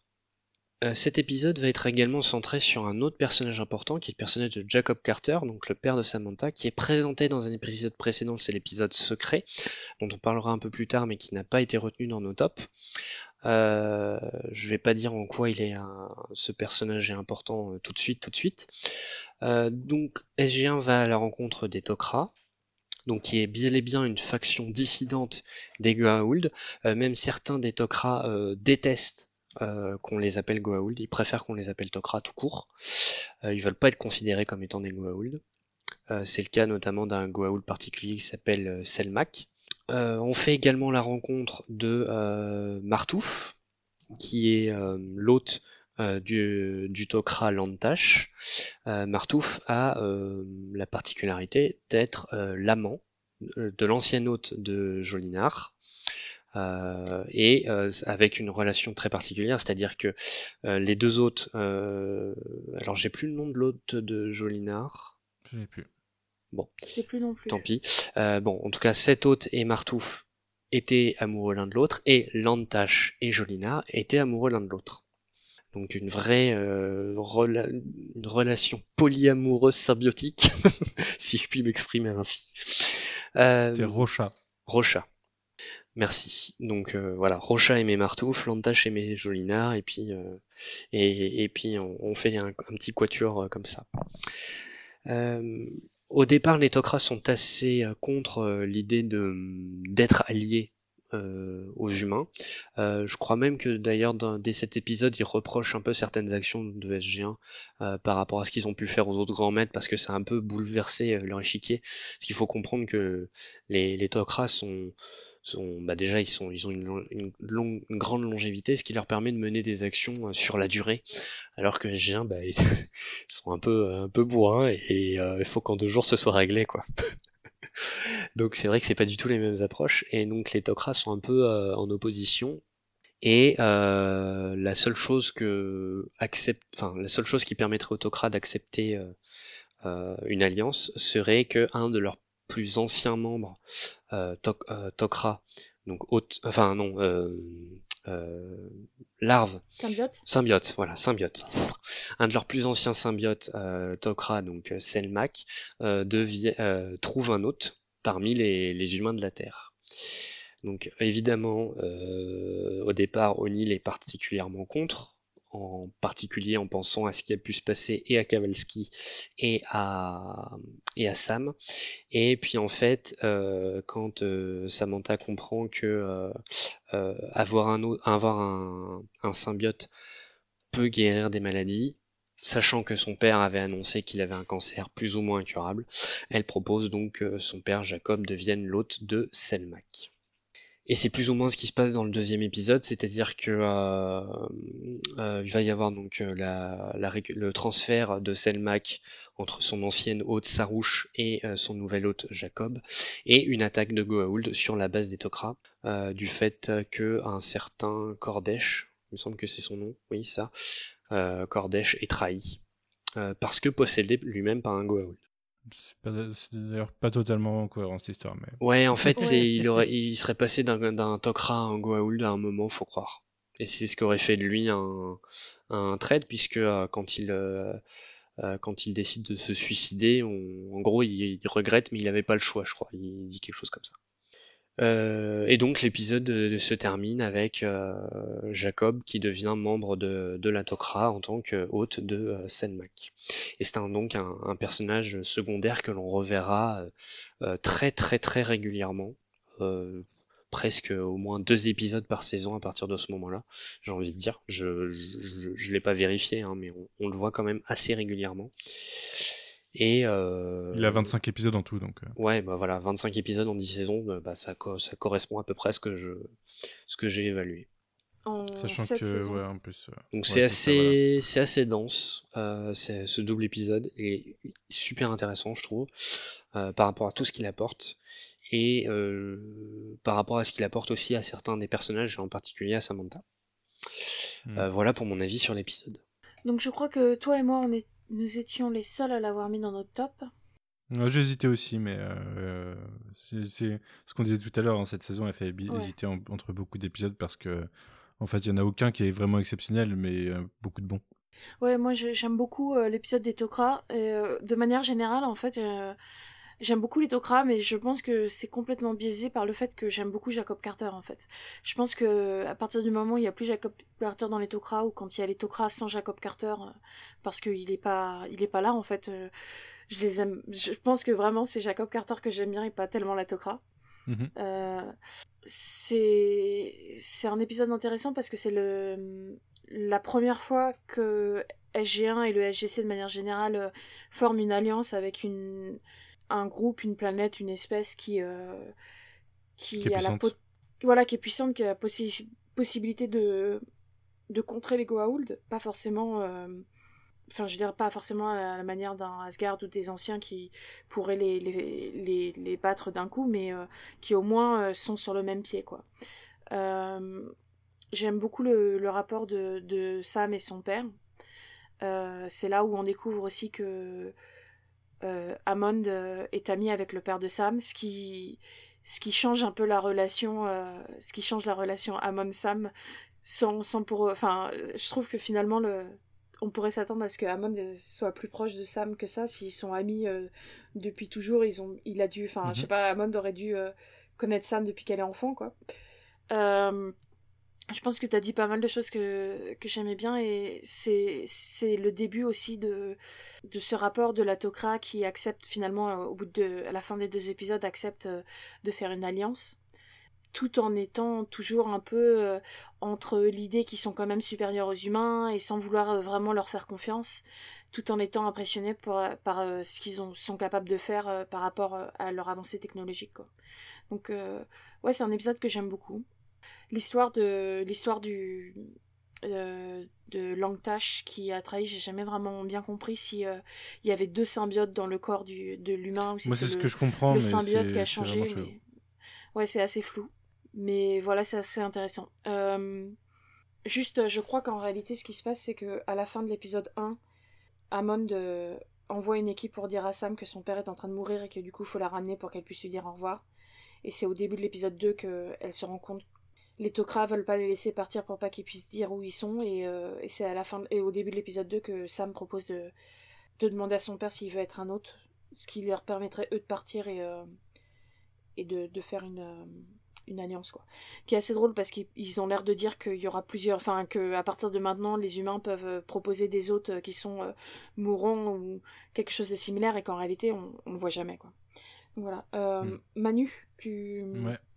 T'as hésité à le mettre dans ton top? Ouais, j'avais hésité à le mettre. C'est un épisode qui est important en fait dans le lore et euh, j'aime beaucoup aussi le personnage de Jacob. Par contre, euh, en fait, à chaque, à chaque revisionnage, je me rends compte, euh, je me rappelle que j'aime pas du tout les intrigues Tok'ra. parce que ils sont chiants en fait. je trouve qu'il y, y, a une constante dans SG1 quasiment. qui est que à part les Asgard, toutes les espèces se, se, méprisent presque entre elles. Enfin, elles sont condescendantes entre elles même si elles sont alliées, elles ont tendance à être condescendantes. Euh, on le voit, euh, enfin les relations humaines euh, Tolan, humaines Tokra, humaines Jaffa, c'est compliqué à travers tout SG1. Mais la partie, enfin je trouve que les Tokra sont vraiment maltraités en fait dans la façon dont ils sont présentés. Euh, j'aurais aimé plus de subtilité euh, dans leur traitement euh, tout, du long de la série. Alors là, on parle que de l'épisode Tok'ra, mais ça commence à être instillé dès cet épisode. Il y a vraiment, à la rigueur, un truc que j'aime bien dans cet épisode, un, point vraiment mineur, mais que je trouve intéressant, c'est quand il y a une partie de, des équipes SG qui sont prisonnières et que euh, ah je sais plus si c'est dans cet épisode ou un autre d'ailleurs mais je crois que c'est celui-là. Et que euh, Carter et peut-être euh, enfin je sais plus qui retourne sur Terre et qui revient. Et les Goa'uld ont commencé à attaquer. Et les équipes SG aident à évacuer la base et alors qu'ils sont prisonniers quoi et je trouve ça, je trouve ça intéressant. Les mecs, ils se sont dit, bah écoute, euh, il y a une réplique euh, qui dit, euh, écoute, ils étaient attaqués, alors c'était soit on, soit on faisait rien, soit on aidait, on a décidé d'aider. Et à la rigueur, je trouvais ça intéressant dans, dans, dans la relation de ce que ça pouvait être. C'est quand, en fait, O'Neill et Carter sont retournent sur Terre et, ouais, ça, deux qui reviennent. Ouais. C'est le, le, chef de l'équipe, l'équipe des Marines, comment il s'appelle Makepeace. Euh, oui, ouais. qui est en train de qui leur redonne euh, leurs uniformes et qui dit euh, si vous êtes libre pourquoi vous êtes encore là? Et, et Makepeace dit on veut être alliés non? Alors on, on pense qu'on pourrait au moins aider quoi. Un truc comme ça. Voilà exactement. T'as mieux remis le truc que moi. Et justement ça je trouvais je trouvais que c'était intéressant. Mais après bah de toute façon l'alliance elle est presque vouée à échouer sur le long terme. On sait comment elle se termine quasiment. euh, et euh, je trouve que les, les, les, bases de cette relation se retrouvent vraiment dans cet épisode. Donc euh, je, suis, je suis un peu partagé parce qu'en plus, vous verrez, on en reparlera, hein, mais les Tok'ra, ils sont, ils sont par phase au niveau de leurs représentants. On a des nouveaux personnages qui arrivent régulièrement, qui sont là trois épisodes et qui redisparaissent. Euh, D'ailleurs, ça donne une, enfin, quand on enchaîne toutes les saisons, ça donne un effet hyper bizarre, quoi. Ouais, c'est très frustrant. C'est très très frustrant. Ouais, parce qu'il n'y a pas vraiment de continuité sur le long terme. C'est vraiment des personnages qui vont servir sur une saison. À part, euh, à part Jacob. Euh, euh, et c'est même pas justifié en fait. Les personnages vont et viennent. Ouais. Alors que si parfois on en voit mourir, qui, mais. Qui traînent, quoi. Oui, parce que par, par exemple, dans l'épisode de la Tok'ra, on nous présente le, le, le, ou la leader des Tok'ra, je sais plus comment elle s'appelle. elle a pas de nom. Si, si, il nous donne un nom et c'est encore un truc un peu à la machin de bidule. Euh, enfin. Ah bah et, écoute, euh, j'ai l'impression qu'elle n'est pas nommée donc. Euh. Ah, il me semblait qu'elle était nommée parce que Tilk dit que c'est le, le Goa'uld. Ah oui, si, c'est que je confonds avec un autre personnage. C'est Garcho. Voilà, c'est ça. Euh, Tilke nous dit que Gershaw est le Goa'uld le plus recherché et on comprend que c'est la chef absolue de l'Atokra, etc. Et on la revoit plus jamais, quoi. Et d'ailleurs, on revoit plus tard le chef de l'Atokra et c'est quelqu'un d'autre. Mhm. Et, et on, on oublie complètement le fait que jusqu'à maintenant, euh, enfin, que dans le premier épisode, on nous avait présenté ce personnage-là euh, Mhm. comme. euh, Elle est mentionnée dans, le, dans un des premiers de la saison 3, dans 7, euh, quand euh, Jacob en parle de Gershaw, et je crois qu'on n'en reparle plus jamais derrière. Ouais, on la revoit plus et puis on n'en parle plus. Et il y a un nouveau euh, chef de la Tok'ra qui apparemment a toujours été là. euh, Enfin, ils ont pas l'air de, de dire qu'il y a eu un changement de, de leadership ou Ouais. qu'elle a été euh, euh, trouvée par les Goa'uld ou quoi. Et ça, ça contribue complètement à cet effet que tu disais, euh, qu'on a l'impression qu'il n'y a aucune continuité chez les Tok'ra, quoi. Oui, surtout que en, en plus, c'est des choses qu'on aurait pu être gommées par le fait que bah, les Goa'uld peuvent avoir plusieurs autres, alors ils auraient pu faire passer un acteur à un autre euh, en disant que c'est le, le nouvel hôte de, d'une de ce de ce Tok'ra.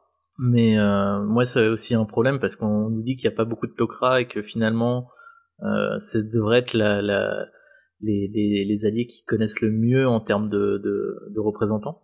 Et au final, eh ben, on va avoir euh, chaque, chaque nouveau épisode sur la, la, la Tok'ra quasiment. Euh, L'introduction de nouveaux personnages et, euh, et leur disparition dans l'épisode d'après, donc c'est un peu bizarre. ouais. Ouais, il y a, y outre euh, à Nice, il y en a un ou deux qui reviennent euh, deux, trois fois. euh, mais Mhm. voilà, ils reviennent sur deux, trois épisodes et puis on n'en entend plus jamais parler, quoi. Ouais, pareil, à Nice, c'est euh, c'est peut-être trois, ép- je crois que c'est trois ou quatre épisodes de suite. Et Ouais, c'est euh, vraiment des épisodes de suite sur la Tok'ra. Et après, euh, avec des intrigues différentes en plus. Et après, elle disparaît, quoi. Et c'est jamais expliqué qu'elle elle a juste disparu. Je crois qu'elle est peut-être mentionnée une fois aussi, mais euh, c'est tout. Je crois pas qu'elle meurt, euh, il me semble que c'est juste qu'elle revient pas sur Terre. Après, on peut considérer que peut-être euh, elle a un. Comment dire L'équipe AG1 a des raisons de pas l'aimer. Et euh, du coup, peut-être qu'ils l'envoient plus pour des raisons. Ouais, peut-être, ouais. diplomatiques qui savent qu'elle va pas. Enfin, ils aiment pas trop Anis, quoi. Enfin, pour On en reparlera assez- plus tard de toute façon, mais, mais ouais, ouais. Moi, du coup, j'ai pas donné mon avis, mais euh, moi aussi, j'ai hésité à le mettre euh, dedans, dans mon top. Euh, après, comme vous l'aviez, comme tu l'avais déjà mis, je crois que là. Enfin, je sais plus qui l'avait avait répondu avant moi. Je me suis dit que a priori, il allait être traité et qu'en plus, c'est pas un des épisodes qui se regarde le, le plus facilement si on veut zapper dedans. Donc, j'ai préféré parler d'autres épisodes. Mais euh, c'est un, finalement un épisode qui introduit un des, un des, des, des plot points euh, les plus importants de, de la série. Enfin, des, des, on introduit les Tok'ra qui vont être des alliés à long terme et qui vont être le, le, le premier, vrai, le premier vrai allié de, du SGC. Donc c'est cool. Mais euh, parce y a, y a un autre point que j'aime bien, c'est qu'on on, les Tok'ra nous, nous parlent du, de leur point de vue sur les, les humains, sur les terriens en disant que, enfin, comme il propose dès le début d'être l'autre, l'autre de, de, de Selmac, euh, et euh, O'Neill répond du tac au tac non, euh, Carter pareil, euh, je sais, Daniel non plus il ne, veut pas. Euh, alors on peut mettre ça sur le fait que bon bah le, le Daniel a sa femme qui s'est fait enlever par un Goa'uld, Carter a été déjà euh, hosté par un Goa'uld et et O'Neill et O'Neill. Donc euh, C'est ce que dit, c'est ce que dit Carter, c'est qu'elle a une mauvaise expérience et que c'est déjà compliqué pour elle de d'essayer de savoir euh, ce qui est elle et ce qui est Jolinard pour euh, qu'elle pour qu'elle recommence avec une troisième personne quoi. Enfin, avoir une troisième personne dans son cerveau quoi. mais du coup, je trouve ça quand même euh, assez intelligent de la- de l'avoir de l'avoir mis dans l'épisode. Ça ça rajoute un côté humain derrière la diplomatie et derrière le les rapports entre deux races euh, euh, que qui qui n'ont pas forcément de, de à part leur ennemi de, de, de raison de s'allier quoi. Je sais qu'on avait eu la discussion avec toi, Corentin, euh, sur le fait que il... je crois que tu m'avais dit que c'était assez bizarre que les Tok'ra leur en veuillent de pas avoir, de pas accepter de prendre un symbiote parce qu'ils disent qu'ils sont pour que les les autres soient volontaires. Et ce que j'avais répondu, c'est que ce que je pense qui les choque plus pour le fait qu'ils soient qu'ils aient eu pas le droit de, dire euh, oui ou non, c'est le fait qu'en fait il y a une sorte de de dégoût profond du, de l'idée même de d'avoir un symbiote en fait et c'est surtout chez O'Neill, quoi. Il y a cette idée, ce que disait Manu sur le fait qu'il y a une sorte de les, les Tok'ra euh, considèrent les humains comme inférieurs ou, n'aiment pas, on peut aussi considérer que les humains, ils gardent toujours en tête euh, euh, ce côté, ouais, on, on dit pas que c'est des Goa'uld, mais dans nos têtes, on, les voit comme des Goa'uld et ils ont toujours cette vision des Tok'ra, quoi, qui peut considérer, qui peut être compréhensible qu'il y ait une sorte de, tension entre les Tok'ra et les humains, si les Tok'ra sentent bien que les humains ont toujours cette notion de eux comme quelque chose de, dégoûtant et, et de foncièrement, enfin, pas mauvais, mais bizarre ou quelque chose comme ça, quoi. C'est ça, c'est quelque chose qu'ils considèrent bizarre. C'est pas, c'est, c'est vraiment une, euh, un dégoût euh, qu'ils essayent de surmonter, mais il y a quelque chose au profond d'eux qui les dégoûte un peu. Euh. Mais c'est même pas forcément du dégoût en plus physique, je pense. même si c'est un peu suggéré comme ça de temps en temps, mais aussi tout simplement le l'incompréhension dans le fait de, de se partager en fait de, de partager sa, son, son soi avec euh, un autre être. Euh, la symbiose, c'est quand même euh, quelque chose qu'il faut accepter, quoi. enfin, c'est c'est pas pour rien que les, les de toute façon, prennent des autres qui sont consentants. C'est qu'il faut. Enfin, sinon, il y a un rapport de force. Les Goa'uld, c'est. On, parlait de, de, mince, de faire l'amour ou de, de viol entre la différence dans la façon d'aborder les choses entre Tok'ra et Goa'uld, et eh ben c'est exactement ça, c'est que euh, les Goa'uld, euh, ils laissent pas le choix à l'autre, donc il y a vraiment un rapport violent. Mais dans le dans le rapport Tok'ra, il faut quand même accepter que tu partages ton être pour le restant de ta vie, quoi. Euh, ton corps ne t'appartient pas à 100% et t'es jamais tout seul en fait. T'as jamais une intimité totale. Et c'est quelque chose quand même que tu tu peux comprendre que euh, d'un point de vue euh, humain qui n'a jamais vécu ça en fait parce que c'est enfin c'est quelque chose de pas euh, de pas naturel et quelque chose auquel l'humanité n'a pas été habituée bah c'est normal que ça les choque au début quoi. Ça, moi ça me choque pas qu'ils soient choqués en tout cas. Ouais. ça me, ça c'est une question d'ailleurs que je voulais vous poser mais si vous aviez l'occasion d'être un autre pour un tokra vous le vous, vous pensez que vous diriez oui non peut-être? Moi, c'est pas... tant la symbiose que le fait qu'ils sont un peu cons, les Tok'ra, quand même. je sais pas, je sais pas honnêtement. D'ailleurs, je trouve très intéressante la discussion de Jacob avec euh, l'ancien hôte euh, dans, dans, cet épisode. Mm. Corentin, Queen bah moi, je moi je pense que c'est déjà ça, ça, apporte des avantages non négociables. Le, le, un temps de vie à très allongé m'attire pas mal, mais et, et le, le, le, le fait d'avoir une, une personne qui est qui est finalement en symbiose avec toi euh, j'imagine même euh, au point de vue euh, de la réflexion ça doit être quelque chose d'assez particulier. Moi je ouais ça pourrait me ça pourrait me tenter mais après effectivement je suis assez d'accord avec Manu. Euh, les Tok'ra moi ils me enfin genre je, je trouve que c'est c'est les Tok'ra ils sont de droite quoi. C'est c'est vraiment euh, c'est vraiment euh, surtout à la fin enfin plus on avance dans la dans la série plus à chaque fois qu que les, les Tok'ra vont leur proposer des des plans ou des ce genre de choses ça va être toujours avec un côté vraiment une idée derrière la tête on, Après, on va leur mentir et, et moi, je préfère euh, surtout à la fin les, les, les Jaffa dans le, dans le côté euh, autre, euh, autre, enfin, allié, allié politique. Parce qu'il y a le côté ancien esclave qui, je trouve, me parle plus que les Tok'ra. Euh, après, ça s'explique euh, pour deux raisons. C'est que pendant très longtemps, les Tok'ra étaient les seuls opposants des Goa'uld, ou en tout cas, selon, selon eux, ce qu'ils voyaient étaient les seuls opposants des Goa'uld. Et ils sont une espèce qui euh, ne peut plus se reproduire, et du coup, ils sont. Enfin, chaque fois que quelqu'un meurt, c'est c'est un gros problème, et ils sont contraints à se cacher, à être tout le temps dans le doute. Et du coup, je comprends en même. Enfin, leur côté de droite, comme tu dis, je le comprends aussi par, euh, par leur histoire, mmh. alors que les Jaffa, au contraire, euh, ils sont euh, visiblement un nombre incalculable, et, et, ils sont une nation assez jeune, et ils viennent d'être libérés, et du coup, ils, c'est pas du tout le même point de vue sur le monde, quoi. Mmh.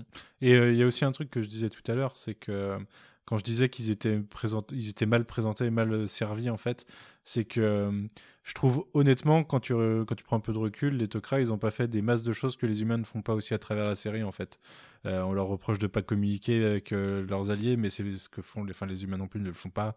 Euh, donc ils ont des secrets, ils, ils se servent d'autres pour des expériences un peu douteuses dont ils pensent avoir le contrôle, mais ils l'ont pas. Et ça, combien de fois, combien de fois Carter ou McKay va faire des expériences euh, qui euh, qui devraient pas faire, mais ils sont un peu trop sur d'eux et du coup ça dérape. Euh, c'est beaucoup de choses en fait qui sont des, les, mêmes traits de caractère que les humains, sauf que bah ils sont présentés comme pas les humains et du coup pas le centre de l'intrigue. Donc forcément ils sont en opposition. Et je pense honnêtement que c'est pas la pire des espèces, mais elle nous est très mal présentée. Euh, oui, je voulais juste euh, moi pour moi vite fait, je réponds à la question que j'ai posée moi-même. C'est euh, moi personnellement le côté symbiose me dirait bien, parce qu'en fait, bon, j'aime bien être toute seule de temps en temps, j'ai besoin de me reposer, mais l'idée que c'est pas la même chose, c'est pas comme, enfin, tu te connais tellement bien avec l'autre personne, tu ressens les mêmes sentiments. C'est pour moi, c'est pas la même la même chose. J'aime bien l'idée d'avoir la connaissance d'une autre vie euh, d'avoir euh, de la sagesse que tu n'aurais jamais, des savoirs que tu n'aurais jamais pu accumuler. Je trouve ça assez cool. Moi, le seul problème, c'est le fait que, de fait, si tu acceptes d'être un tocrate, tu, tu, te retrouves euh, soldat dans une guerre où tu es un peu de la côté perdant, quoi. Mais peut-être je vais laisser Queen répondre à la question aussi, parce que ça fait un moment qu'on est tous les trois à parler. Pardon. Bah, en fait, j'ai du mal à répondre à la question, parce que quand j'y pense, là, en ce moment, je préférerais être une tokra, en fait. vu ce que je traverse aujourd'hui, ça m'arrangerait pas mal d'être une Tok'ra. voilà. Après, euh, je voulais ouvrir euh, la porte. Euh, on, a, on a pas mal exploré le lore là. Hein. On a pas mal viré sur le lore et du coup, je voulais, il y a un, élément que je voulais apporter sur, aborder sur le lore Tok'ra tu peux te retrouver euh, Selmac, tu peux aussi te retrouver un putain de garde qui a pas de personnalité, qui est juste devant la mmh. porte. Parce que c'est tous des Tok'ra, ça, en fait. On nous le dit, on nous le dit euh, à un moment, mais euh, c'est pas des Jaffa. Ils ont pas de Jaffa, les, les, les Tok'ra. Et du coup, les mecs qui sont là, bah, soit c'est des serviteurs humains, mais dans ce cas-là, ils auraient pas de problème de ressources. Donc, forcément, c'est des Tok'ra. Et, et c'est des Tok'ra qui sont là pour garder la porte, qui n'ont pas de personnalité et qui vont un peu à l'encontre du fait que c'est une espèce en voie de disparition qui, qui s'est pas enfin qui se reproduit pas. Ça je trouve que c'est mal géré au sein de la série. C'est il y a des incohérences de ce point de vue là c'est qu'en théorie euh, bah, les tocrats du début euh, il y en a pas plus à la fin. Il y en a jamais qui se rajoutent. Donc euh, tous ces petits ces petits gardes qui gardent les portes et qui sont de la chair à canon c'est quand même des tocrats que tu sacrifies pour pas grand chose quoi. Ouais. donc être un de ces tocrats là c'est là où je veux en venir ça va être chiant quand même.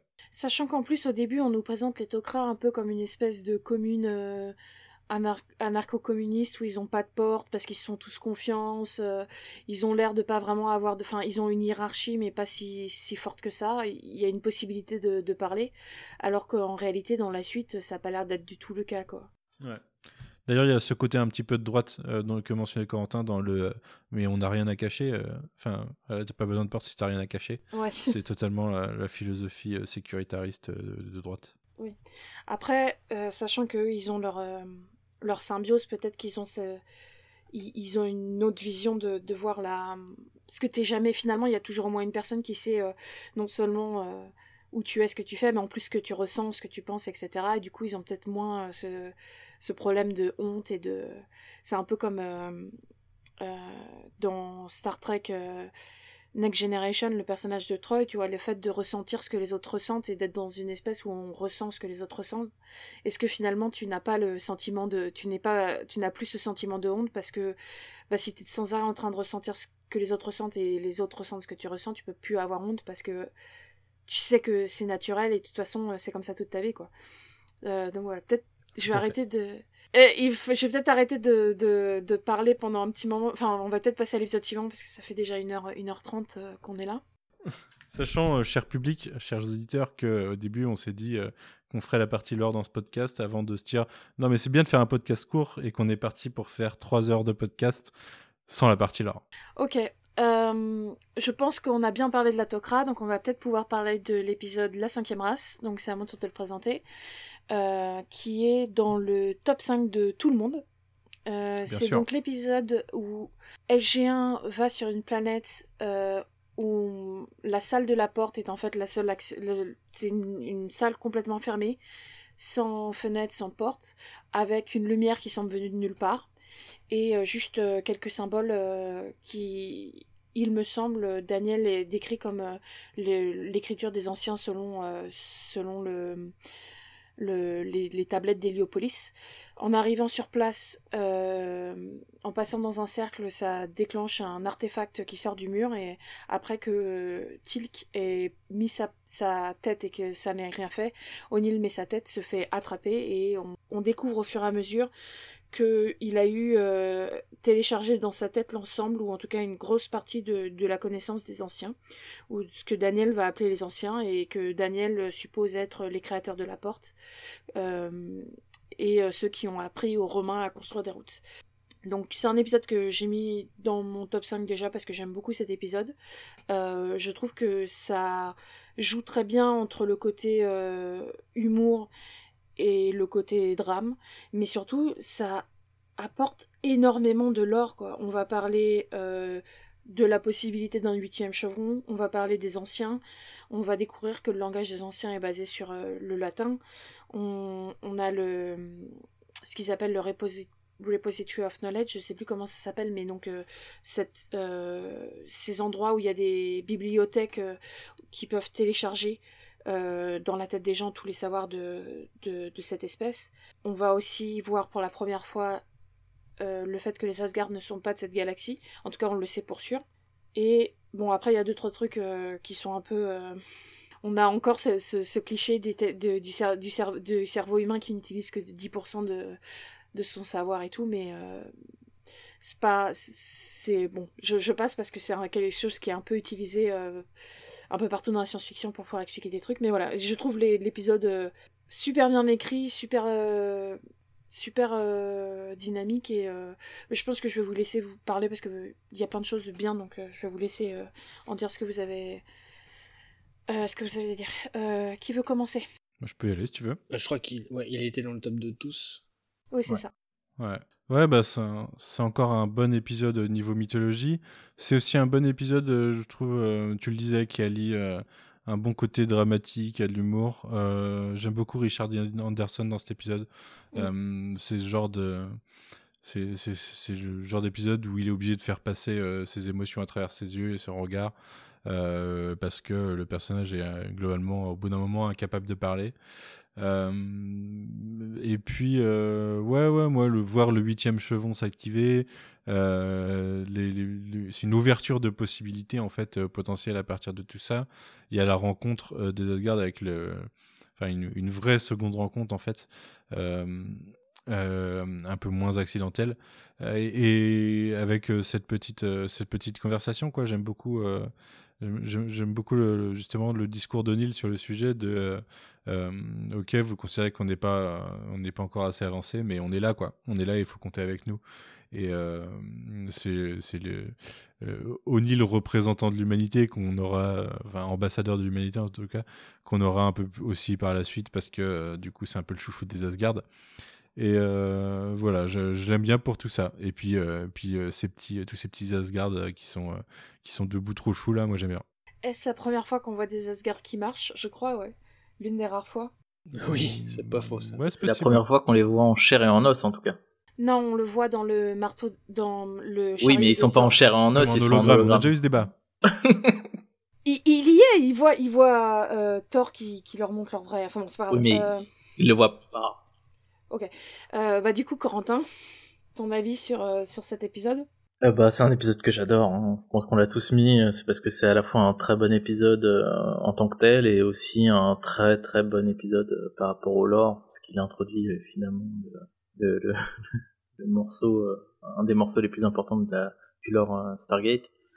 un des, enfin, les créateurs de la porte et et aussi du coup euh, les, les Asgard. Donc c'est un, un, un, épisode qui est assez euh, assez cool à regarder. Enfin, il repousse euh, en fait les murs de, de la série.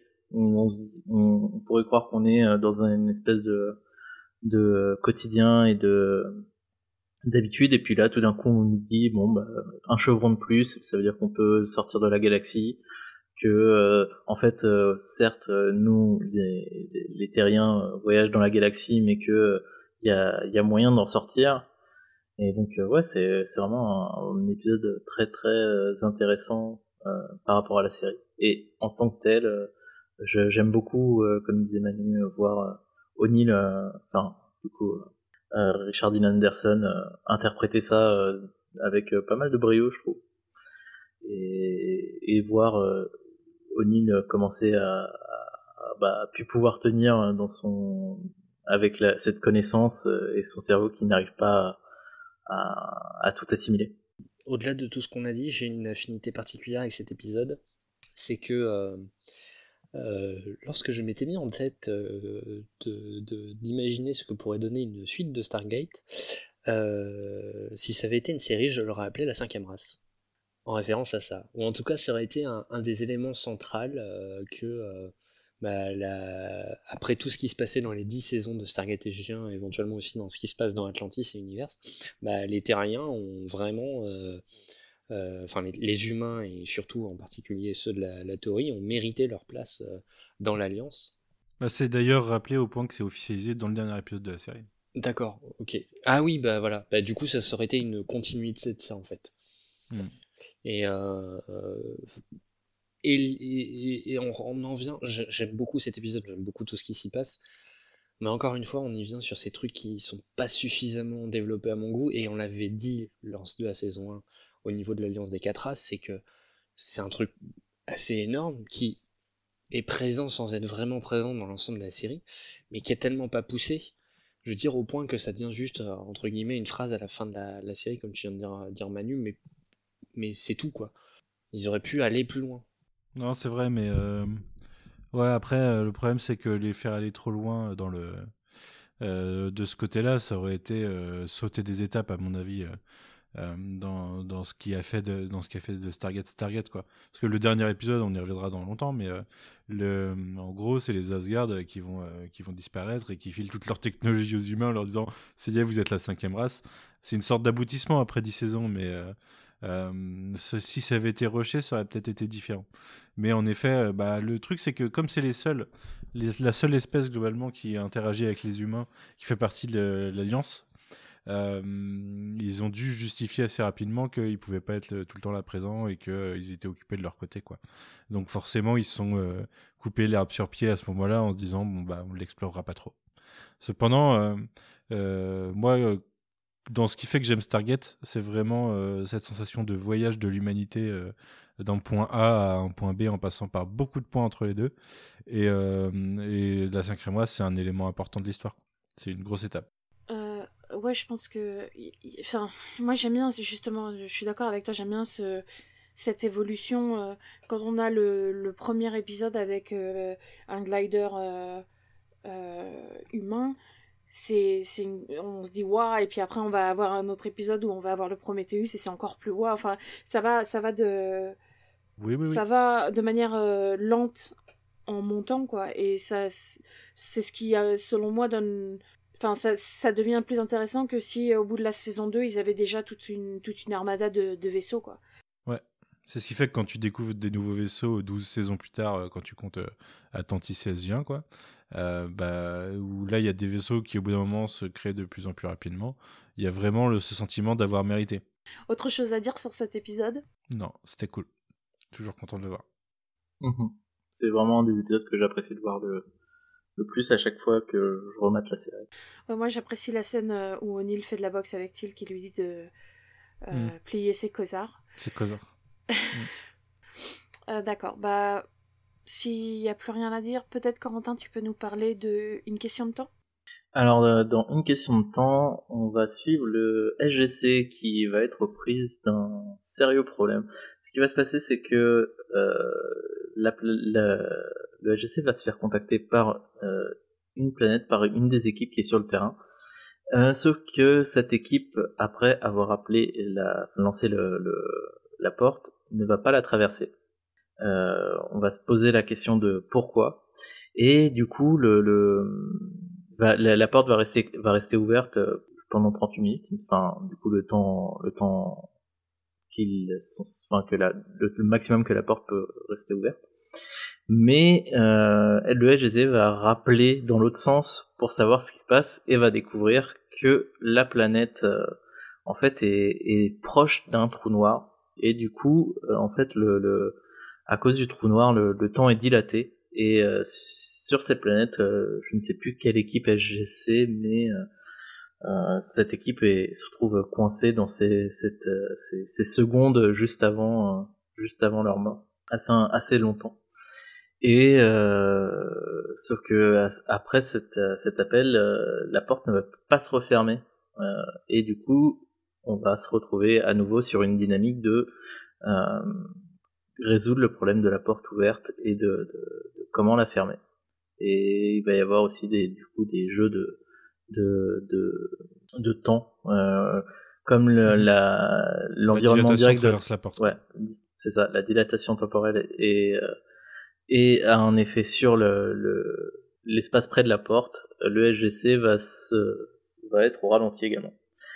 Et donc euh, on va avoir plein de enfin une, une, une équipe qui va arriver pour essayer de comprendre pourquoi le SGC ne donne pas de signe de vie.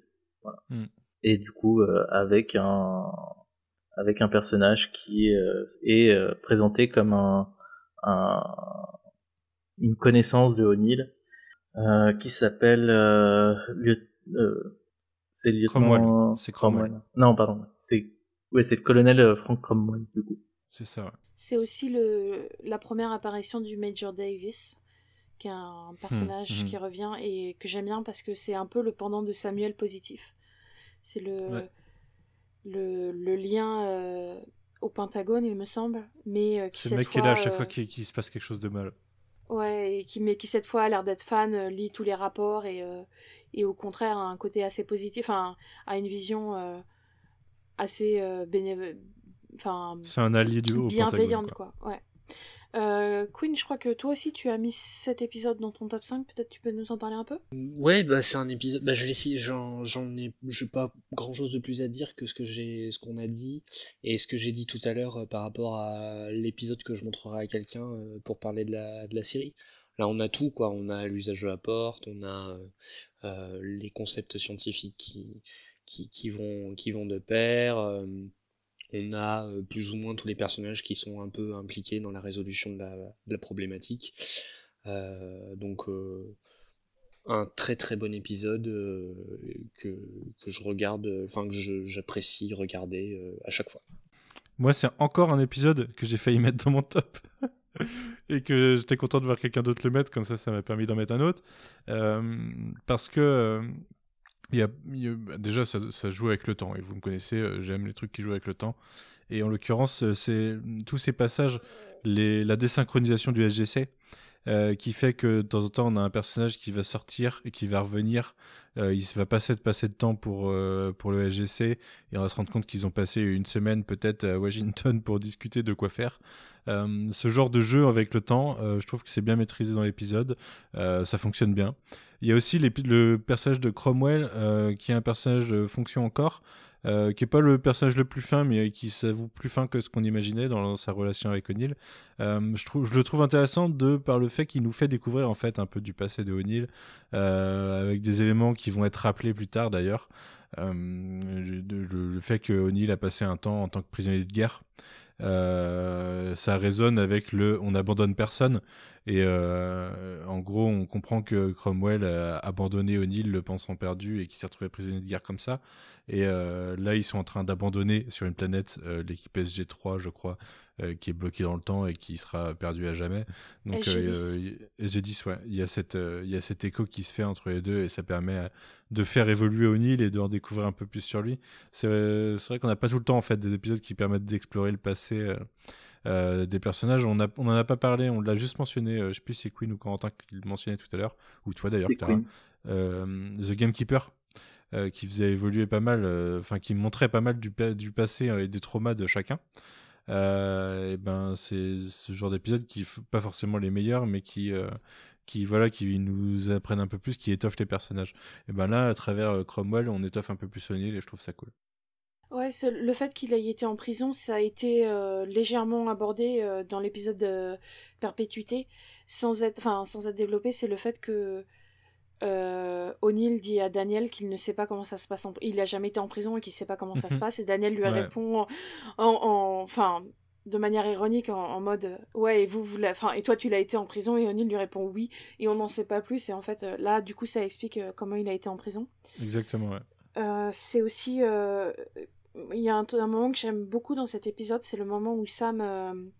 donc ils sont évacués de la base parce qu'ils vont laisser O'Neill et, je sais que je sais plus comment il s'appelle le personnage Cromwell c'est ça? Pour euh, détonner une bombe pour, euh, pour, pour détruire non pour euh, détruire le SGC et on voit Sam qui est dans le camp de fortune à l'extérieur de la base qui essaye de trouver une autre solution parce qu'elle n'est pas d'accord avec cette solution là et il y a une, juste une scène de quelques quelques minutes avec Till que je trouve très touchante. Et je pense que c'est la première fois qu'on voit vraiment Carter et Tilk interagir, interagir entre eux? Et, je sais pas, c'est juste ce moment où Tilk lui parle, euh, essaie de lui remonter le moral. Et, et je trouve ça, voilà, je trouve ça super touchant. Ouais, je suis assez d'accord, on en avait parlé, je crois, Clara, mm. en off. Euh.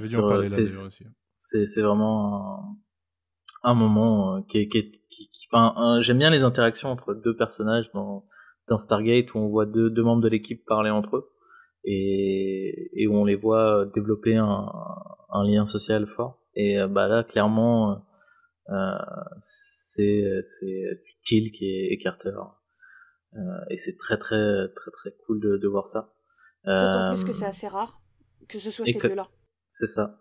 Et c'est vrai, c'est aussi, comme je le disais, j'aime bien les épisodes qui sont un peu sous, sur le, sous la forme d'un puzzle. Euh, qui doit être résolu. Ça fait très euh, scénario de one shot de, jeu de rôle, mais c'est, je trouve ça, je trouve ça assez, euh, assez intéressant et toujours très fun à regarder. après, je me suis posé la question si la scène entre Tilk et Sam n'était pas à la base prévue entre Sam et Michael Shanks, enfin et Daniel, parce que donc dans cet épisode, Daniel n'est pas présent, il est peut-être présent à la fin quand c'est résolu, il me semble qu'il arrive. Et je crois, il me semble que c'est l'épisode euh, où il n'est pas présent parce que sa femme a accouché, sa femme qui à l'époque était euh, euh, Vatière enfin qui est l'actrice qui joue. Mais ça c'est pas dans la saison. Non non, c'est dans, cette saison parce que c'est dans Secret justement où tu vois qu'elle est enceinte et, et qu'elle accouche. Et en fait, elle était, c'est l'actrice était vraiment enceinte de la fille, il me semble, de, de Michael Chunks. Et du coup, c'est l'épisode où il était euh, en congé paternité, quoi. Hmm. D'où le. Du coup, je me demande si c'est pour ça qu'il y a le, le dialogue avec Tilk qui aurait pas dû être avec Daniel parce qu'à ce moment dans la série, il y a surtout des interactions entre Sam et Daniel qui ont hmm. une relation euh, fraternelle, je dirais, que j'aime beaucoup, ah. mais du coup, vu qu'il était pas là, ils ont dû mettre ça à Tilk et, euh, et tant mieux parce que j'aime bien les rares interactions entre Tilk et, et, Sam, parce que je trouve que Tilk, il a un côté très empathique derrière euh, ce côté euh, qui paraît être euh, assez froid hmm. et, et, sans émotion, quoi. Alors que clairement, c'est pas le cas. Tout à fait. Mais Daniel n'est pas sur une autre planète à ce moment-là, du coup? Si, c'est ça. En fait, c'est justifié au début par le fait qu'il est sur une autre planète. Je crois qu'il fait des fouilles ou. Enfin, je sais pas trop quoi, mais en gros, on nous trouve une excuse pour expliquer pourquoi il est pas là, quoi. Ils perdent combien de temps d'ailleurs? C'est pas genre 4 semaines ou quelque chose comme ça? Par rapport ils, disent, ils savent pas exactement, il me semble, euh, parce qu'ils disent que ça a duré. Euh, c'est Tokra qui doit être de les contacter depuis un certain temps. C'est ça. Mais c'est, ça, c'est... Euh, la Tokra qui essaie de les contacter depuis un certain temps, ça c'est dans l'épisode de la saison 4 avec la boucle. Ah oui, avec la boucle. Ah oui, c'est ça. Pardon. je, je sais plus combien de temps ils disent, mais. Ah mais oui, mais c'est un, c'est un ensemble de planètes proches en fait. je crois que c'est, ouais, c'est ça. C'est ça.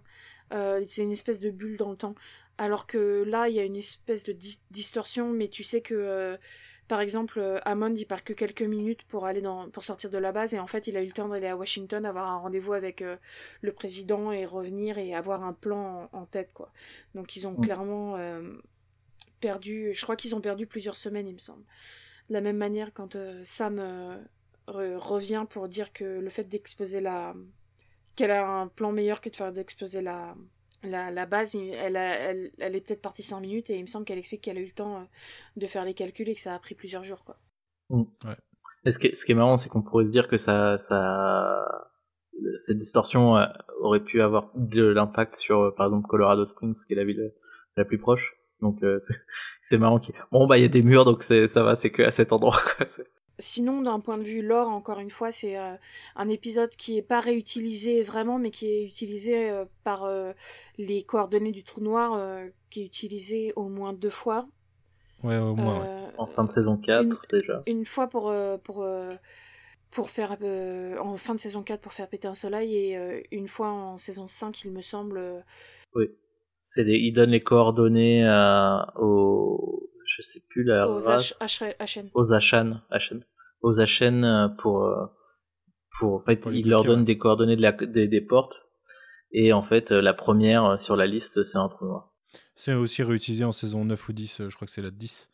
Mais quand il y a la super porte des Ori, ils font sauter une, une connexion, puisque quand tu, fais, quand tu fais sauter un vortex, il saute sur une porte à côté, ça c'est bien pratique. Euh, mais c'est comme ça qu'ils font, qu'ils s'en sortent en fait à la fin de cet épisode. Et euh, du coup, euh, il bloque la porte des Ori en, faisant, sauter son vortex sur la planète de la planète vortex justement, enfin la planète trou noir. Voilà, j'allais dire, mais en plus, non seulement de construire le lore en créant cette porte trou noir, c'est aussi, ça reprend le lore de la saison précédente, ça construit sur le lore de la saison précédente, parce qu'en réalité, mhm. cette idée de, de faire péter euh, euh, une bombe près du, du trou de verre et du coup d'avoir tellement d'énergie que ça fait sauter la porte sur une autre porte, en fait, ça, c'est, ça vient de l'épisode euh, de la Solitude. Ouais, c'est ça, oui, c'est comme ça qu'ils ont. Enfin, c'est l'épisode Solitude, c'est ce qui s'est passé, c'est parce qu'il y a eu une explosion sur la porte qui a envoyé ça, mais et O'Neill euh, sur une autre porte et du coup euh, et Sam a cette idée euh, venant de ça. Donc je trouve ça voilà ça, ça, ça commence vraiment la série commence vraiment à réutiliser ce qui s'est passé avant il y a une science de la porte qui se met bien en place mm. Queen je crois t'as dit quelque chose sur cet épisode je me souviens plus. J'ai dit que je l'aimais bien et que c'est l'épisode que je conseille à que je ah conseillerais à quelqu'un qui veut découvrir la série en, en ne regardant qu'un seul épisode du coup, euh, euh, bah, Manu, vas-y, parle-nous de l'ennemi invisible. De l'ennemi invisible ou Show and Tell euh, en VO, un épisode. Peut-être que je suis tout seul parce qu'il était écrit par Jonathan Glassner. Peut-être que son défaut de ne pas réutiliser les éléments qu'il introduit, c'est parce que les autres voulaient pas réutiliser ce que faisait Jonathan Glassner. Je ne sais pas. et réalisé par Peter DeLuise. Oui, il réutilise la technologie, mais il réutilise pas l'espèce. Donc, euh, de quoi ça parle? Ça parle d'un gamin qui arrive euh, au SGC euh, et qui vient les prévenir d'une attaque potentielle contre eux et qui semble parler à une, une, créature invisible ou un, un, être dans sa tête qui est sa mère. et en fait, il se fait le messager d'une espèce qui serait une espèce qui est contre les Goa'uld. et qui dont une partie euh, a décidé que pour battre les Goa'uld, eh ben, il suffit d'exterminer tous leurs autres potentiels et du coup veut détruire tous les humains. Et face à, ces membres de cette espèce, euh, qui s'appellent les Ritu, euh, la mère de ce petit garçon serait une résistante en fait et voudrait empêcher que ça se passe. Donc c'est un épisode intéressant parce qu'on a ce, au, centre de l'intrigue ce petit gamin qui va s'appeler assez rapidement Charlie, enfin assez rapidement non, je ne sais plus euh, quand ça arrive, mais c'est peut-être en fin d'épisode, euh, en référence au, au fils euh, d'O'Neill décédé, et qui en fait est un, on, s'en rend compte, est un humain créé artificiellement par cette race qui sont les Ritu et qui existent vraiment et qui sont juste invisibles et c'est pour ça que seul Charlie les voit.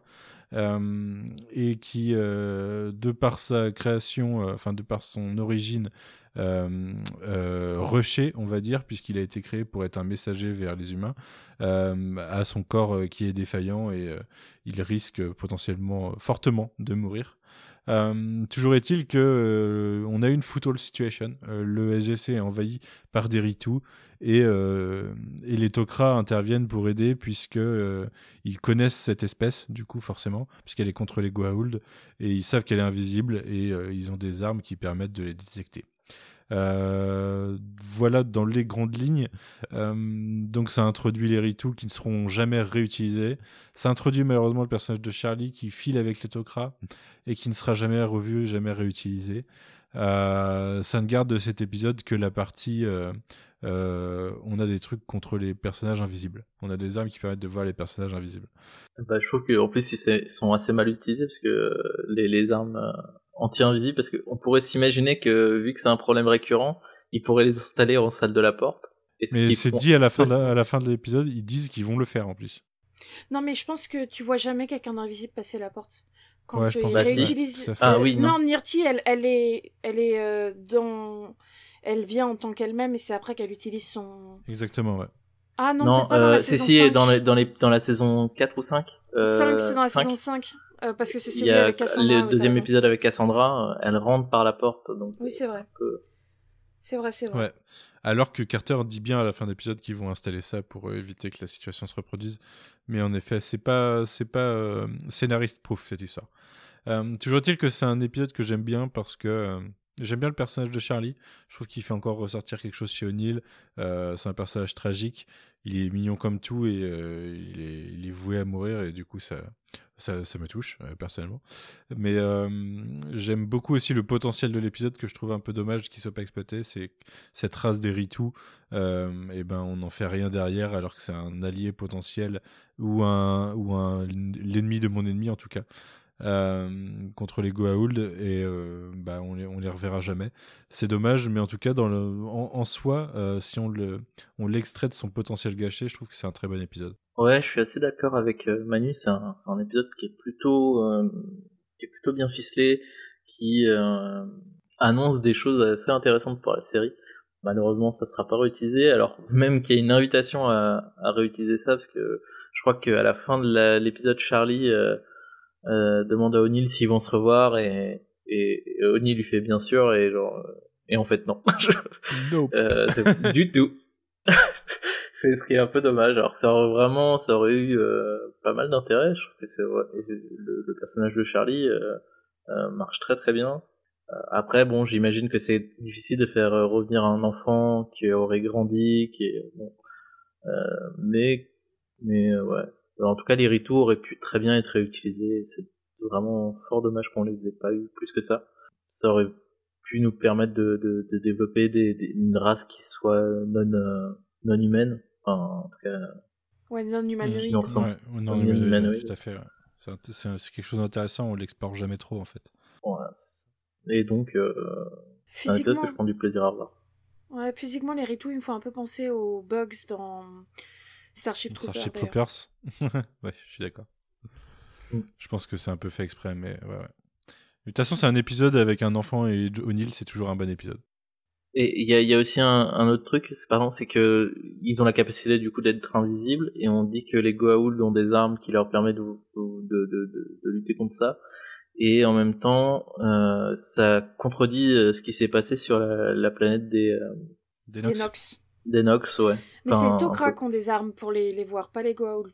Est-ce que c'est les, est-ce que c'est les Goa'uld aussi? Il me semble que c'est les Tok'ra. C'est que les Tok'ra, ouais. Parce qu'en fait, les, les Goa'uld, on le découvre plus tard, ils ont pas trop le droit de. Enfin, ils, ils ont. Il y a des technologies qui sont pas censées euh, développer. euh, Enfin, ils ont une rivalité entre eux, en fait. Et du coup, quand Nirti a travaillé sur l'invisibilité, les autres sont pas trop contents de l'apprendre, quoi. Queen, tu, je crois que t'as pas parlé sur cet épisode. T'as quelque chose à dire? Euh, pas grand chose. Pour moi, il mériterait d'aller dans la, la prison des épisodes qui développent des choses super intéressantes et n'en font rien après. Un peu comme euh, Fire and Water dans la saison 1. Euh, mais je l'apprécie plus que Fire and Water. Donc euh, là, sa sentence sera moins lourde. Il restera moins longtemps dans cette prison. Mais vraiment, c'est hyper frustrant encore une fois. Euh, Moi, je suis contente de, de revoir Papa Carter dedans, toujours. Dès qu'il y a Papa Carter, je suis contente. Euh, euh, à part ça, euh, j'ai rien d'autre de plus à dire. Euh, du coup, une conclusion, quelque chose de plus à dire, Manu, Corentin? Non, non, non. C'est, c'est oui, euh, il a un potentiel gâché, mais en tant qu'épisode, il se tient bien, il est cool. Ok, donc euh, bah, Corentin, tu peux nous parler de 1969, qui en anglais s'appelle 1969. Ça a été difficile de traduire ça. Euh, donc, euh, du coup, l'épisode euh, 21 de la saison, euh, 1969, réalisé par Charles Correll et scénarisé par Brad Wright. Euh, dans cet épisode, l'équipe SG1 part pour une mission. Avant cette mission, le général Hammond va donner un papier à Carter, qui, et en lui disant de l'ouvrir que une fois qu'ils seront de l'autre côté ce qui va se passer, c'est quand euh, ils vont traverser la porte, ils vont non pas se retrouver euh, sur une autre planète, mais en l'an 1969 au SGC, donc euh, à un endroit où il n'y a plus la porte, ce qui est un, espèce de truc qui me, moi me, me pose des, des, des, questions un peu bizarres. Surtout quand on va voir d'autres épisodes où ils vont il va se repasser il est, pas cohérent au sein du même épisode. Et même dans l'épisode, puisqu'à la fin, enfin bref. Euh, dans cet épisode, du coup, euh, SG1 va se retrouver coincé en 1969 et va devoir trouver la, la solution pour euh, voyager dans le temps. Euh, très vite, euh, Carter va du coup comprendre que le papier que lui a donné Hammond est sont des, des, une horaire où, à laquelle ils vont devoir traverser la porte sauf qu'ils vont d'abord déjà devoir retrouver la porte puisque la porte a changé d'endroit et à l'époque était dans un entrepôt. Mais du coup, euh, on va on va on va les on va les voir euh, traverser les États-Unis euh, entre je crois que c'est Washington et et ils vont pas à San Francisco. ils passent par Woodstock en tout cas. Woodstock, voilà. Euh, Woodstock, il me semble que c'est à Washington, et c'est pour ça que le, le couple, enfin, c'est sous-entendu que le couple qui les conduit euh, va à Woodstock en fait. Mm, c'est ça. Et du coup, ça va nous permettre de voir en même temps euh, l'équipe de SG1 se grimer en, en habitant du euh, de 1969, donc en hippie. c'est un épisode que moi j'aime beaucoup personnellement. Je trouve que déjà, bon, comme disait Manu, on aime bien quand ça voyage dans le temps. Et je trouve que, bon, à part cette, ce petit souci d'incohérence en début d'épisode, qui ne sera jamais réutilisé ou euh, de, de, cette manière. Je trouve ça assez fun de les voir dans un autre environnement, euh, dans une autre époque et du coup de, de voilà de, de les de voir euh, de voir se camoufler pour pas pour pas changer le, la continuité temporelle. Et puis je trouve que ça marche bien parce que du coup l'équipe est, est, séparée du reste de, du SGC et du coup va devoir compter que sur elle-même et sur les alliés qui vont se faire en, en route. Je trouve que c'est un épisode qui est vraiment plutôt bien écrit dans les relations qu'ils vont avoir entre eux. Ok. Euh, donc c'est un épisode que vous avez tous les trois mis sur votre euh, top 5. Queen? C'est un de mes épisodes préférés de la série dans son ensemble. comme je l'ai dit au début de, de ce podcast, c'est un autre épisode que je montrerai aux gens. si je sais que la personne ne, pas, ne connaît pas Stargate, mais aime bien tout ce qui est intrigue temporelle, je lui montrerai celui-ci plutôt qu'une question de temps dont on a parlé juste avant. Euh, j'aime beaucoup ce qui s'y passe, j'aime beaucoup ce qui s'y dit, j'aime beaucoup les interactions avec les personnages, euh, enfin entre les personnages, même euh, le côté un peu hippie concon passe bien, même à la, même au revisionnage, je, dois l'avoir déjà vu trois ou quatre fois et ça passe encore. Enfin, je fais abstraction je trouve que la, subtilité du jeu d'Amond à la toute fin de l'épisode est. Enfin, il, joue, il joue vachement bien en fait. Le, fait qu'il savait sans trop savoir, mais en fait il savait, mais que du coup fallait qu'il agisse. Enfin, c'était assez, euh, assez bien joué de, sa part, assez interprété. Contente aussi de, retrouver euh, Cassandra, même si c'est pas dans son. Dans, dans, sa jeunesse, mais le fait que le personnage soit euh, et toujours un lien avec, euh, avec le SGC, même dans un lointain futur, euh, est assez rassurant quelque part et, pourrait donner des idées pour de, potentielles suites. Euh, S'il y a une suite, j'ose espérer qu'ils utiliseraient Cassandra comme parmi les personnages principaux, ça me paraîtrait insultant sinon. Et puis, non, et puis voilà, je pense que, je pense que j'ai tout dit. Manu? Ouais, bah déjà voyage dans le temps, hein, vous savez, encore une fois. Euh, donc forcément, je suis vendu. Il y a le côté, euh, vous l'avez dit, euh, les personnages mis dans une autre situation avec des autres d'autres costumes, à voyager avec des hippies dans un dans un combo des années 60. c'est cool à voir. Après. Euh, faut pas forcément se prendre la tête sur le voyage dans le temps parce que déjà la porte c'est pas cohérent, mais euh, et c'est presque une, sinon une timeline auto-réalisatrice, c'est-à-dire qu'ils ont quasiment remis euh, Catherine Langford sur le, chemin de reprendre le programme Stargate. Euh, et du coup, là, il y a presque un paradoxe de s'il l'avait pas fait, le programme n'existerait pas. Enfin bref, euh, faut passer là-dessus. Ça reste un épisode cool, quoi. Du coup. À la rigueur, le seul truc qu'on peut dire, c'est qu'il me semble qu'à la fin, les hippies qui voulaient pas partir à la guerre, ils décident de partir à la guerre. Le message est un peu dégueulasse. Euh, mais euh, à part ça, ouais, je, je retouche à rien. Je trouve que ça marche bien. Je trouve que ça crée un truc avec Amond euh, qui fonctionne. et puis le voyage dans le temps, c'est un truc qu'on on retouche avec plaisir dans Stargate de façon hyper ponctuelle, mais toujours ça, ça éveille toujours un petit truc chez moi, quoi. Ouais, moi je, suis d'accord pour le côté retour à la gare. En fait, je suis assez étonnée. Je me demande s'il n'y a pas plusieurs euh, montages de cet épisode parce que j'avais ce souvenir que. Donc en fait, euh, euh, ils sont. Ils sont pris en route par un couple de hippies qui, sous- sous-entendu, vont à Woodstock et qui à un moment leur dit que, comme le mec a été drafté, comme on dit ça en français, enfin, a été, doit partir au Vietnam, euh, il décide de partir au Canada pour pas qu'il aille à partir à la guerre, ce qui est tout à fait logique, surtout la guerre du Vietnam n'est pas vraiment une guerre euh, juste. Corentin m'a dit une fois dans un podcast, en même temps des guerres justes, il y en a pas, des- il y en a pas beaucoup. Euh, mais, mais il me semblait effectivement que à la fin ils avaient changé d'avis, alors que quand j'ai revu, j'ai pas vu cette scène, donc je me demande s'il y a plusieurs montages. Quoi qu'il en soit, c'est le côté qui me gêne un peu, surtout que quand bien même il n'y avait pas cette scène de changement d'avis à la fin, O'Neill euh, a l'air de vouloir les convaincre, enfin c'est Carter qui l'empêche. Euh, j'aime bien les j'aime bien les les clins d'œil à la science-fiction de l'époque où euh, O'Neill fait des références à Star Trek et à Star Wars quand il se fait interroger par, par un militaire, ce qui est d'ailleurs Star Trek existait déjà en 69. Du coup, on va juste partir du principe que le militaire n'aurait jamais regardé une série aussi peu connue à l'époque. Et j'aime surtout bien la scène où, euh, comme euh, le couple qui les héberge euh, les, les entend, ils, se font passer pour des extraterrestres en fuite. Je, trouve ça assez sympa, ça fait très film, ça fait très film des années 80, je trouve. Donc voilà, c'est assez cool. Et puis on revoit à nouveau que O'Neill non seulement n'est pas si con que ça, mais qu'en plus on revoit son, son intérêt pour, pour, pour l'astronomie. Quoi. Au moment, euh, j'avais une remarque. Vas-y. Enfin, c'est- pas une remarque. Euh, au moment où on s'est lancé dans ce podcast et avant qu'on décide de, de tourner sur l'animation des saisons, je m'étais dit que j'allais vous poser une question quand on parlerait de cet épisode si j'avais animé. Et du coup, je vais vous la poser. Vas-y. Je- en fait, je voulais faire des petits jeux, des quiz, des trucs comme ça. Euh, Peut-être que j'en ferai quand on parlera de la saison 3 d'ailleurs. Je voulais savoir, est-ce que vous êtes capable de me dire combien doit O'Neill à Hammond à la fin de l'épisode? Je crois qu'il leur doit 500 dollars, un truc comme ça, non? Euh, Il y, a les, euh, il y a les intérêts. Oui, c'est ça, parce qu'en fait, il, lui, il lui donne genre une dizaine de dollars et. Je crois qu'il emprunte sais plus. 50 dollars, un truc comme ça. Ouais. Euh, T'as une idée ou pas, Quinn? Non, du tout, mais du coup, je vais les chercher dans le transcript. Mais je l'ai, hein, je l'ai, hein, je peux vous le dire. Ouais, mais je voulais. Il euh, doit 539 dollars 50. Ah, j'étais pas loin Ouais, t'étais J'avais pas dit loin. 500.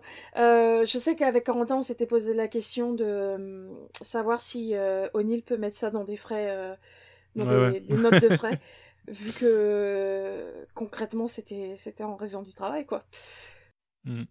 Oui, c'est des- on peut faire du détournement avec le voyage dans le temps. C'est ça qu'il faut retenir de cette Bah, sans détournement, il doit de l'argent à Amon, il doit de l'argent à Amon parce que il était, il a été, enfin, tu vois, pour des raisons, euh, parce que la porte l'a envoyé au même endroit, il peut tout à Mhm. fait euh, mettre ça sur une note de frais, quoi. Ouais, je suis d'accord. Mhm. Euh, par contre, on est d'accord, Manu, que euh, sur euh, par rapport à- euh, au fonctionnement du, du temps, cet épisode ne tient absolument pas la route. Non, Ah, moi, je suis surtout pas qu'il- du tout d'accord. Euh, surtout qu'il est euh, contredit oui euh, au niveau du fonctionnement dans, dans l'épisode 2000 2010. Mais en fait, ça dépend de la- ta notion de comment de, le voyage dans le temps fonctionne. Je sais que euh, bon, ça marche pas le côté genre ils arrivent dans la salle de la porte qui n'est plus la salle de la porte. Ça, ça c'est n'importe quoi. Surtout que c'est même dans l'épisode en lui-même, euh, c'est c'est c'est c'est contredit. Donc ça c'est débile. Mais par contre, euh, moi je je sais que quand j'étais petite et que je regardais Retour vers le futur, je trouvais ça toujours stupide parce que je me disais mais si t'es déjà allé dans le passé, tu l'as déjà fait du coup tu peux pas le changer parce que tu l'aurais déjà fait et j'ai vraiment cette Mhm. notion du voyage dans le temps qui est justement euh, autoréalisatrice du coup pour moi ça me paraît pas absurde c'est juste que enfin après on Sauf peut que c'est pas comme ça que c'est exploité dans Stargate d'une façon générale. oui mais le problème du coup c'est la cohérence dans Stargate en lui-même quoi c'est à dire que s'ils avaient gardé cette vision autoréalisatrice dans le reste de la série ça faisait sens c'est une, une logique comme une autre c'est alors que plus tard ils ont choisi plutôt le, les, les timelines parallèles en fait Hmm, ouais. Bah, même pas, même pas, parce qu'en fait, c'est plus. euh, c'est c'est une autre façon de voir, c'est euh, même euh, là, une timeline qui change, quoi. C'est pas une timeline Ouais. parallèle, c'est que c'est une timeline qui remplace une autre.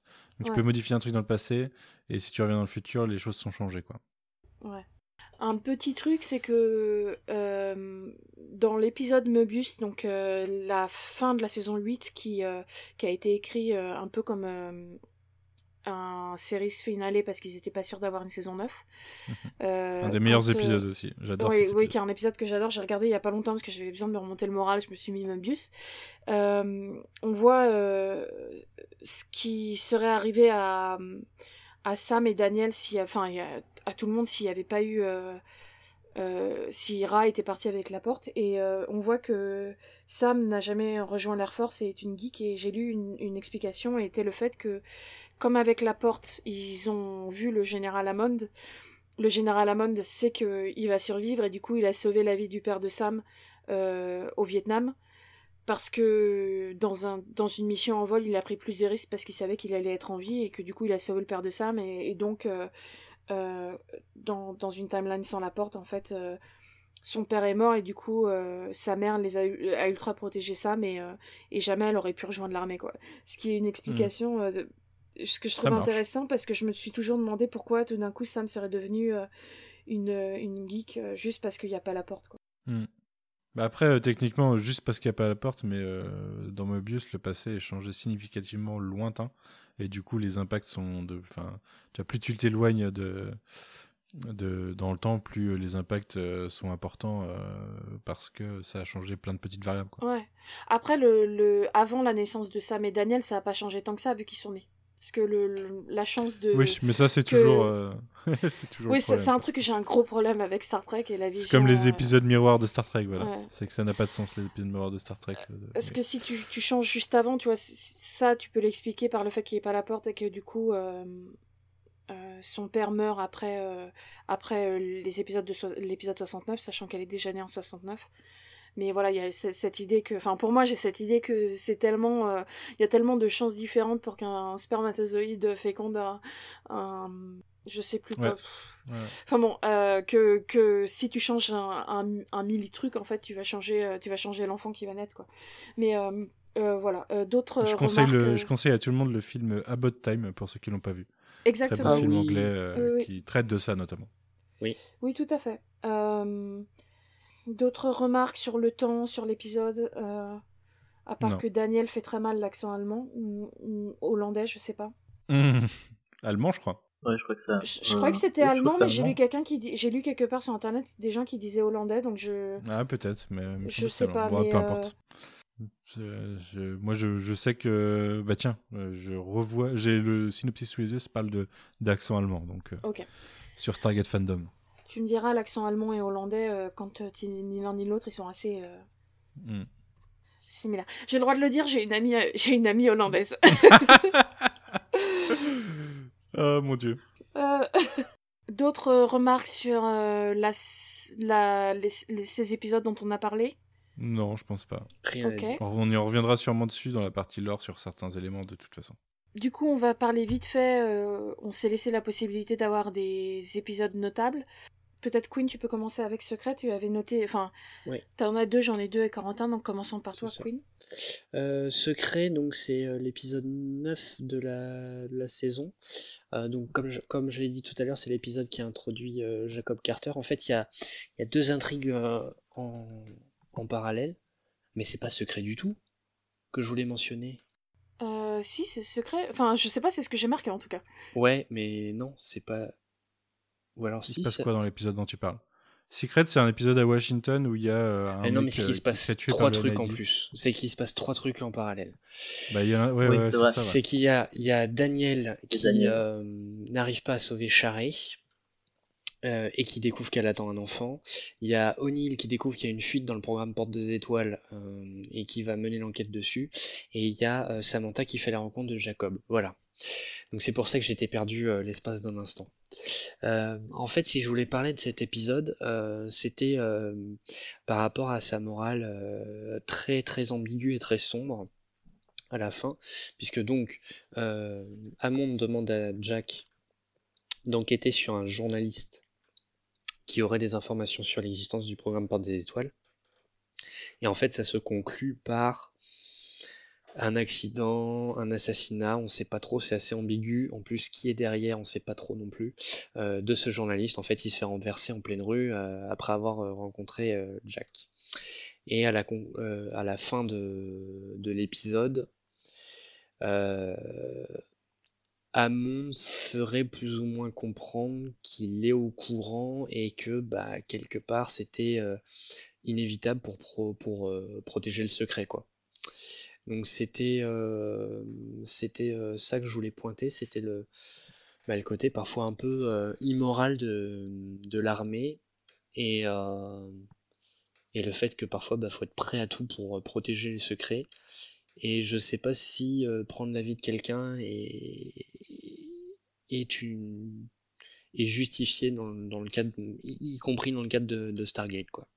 Surtout qu'on on, a vu, enfin on verra dans des saisons suivantes qu'à d'autres moments le programme menace d'être éventé et il trouve des moyens que, que ça n'arrive pas. Donc voilà pourquoi je voulais parler de cet épisode.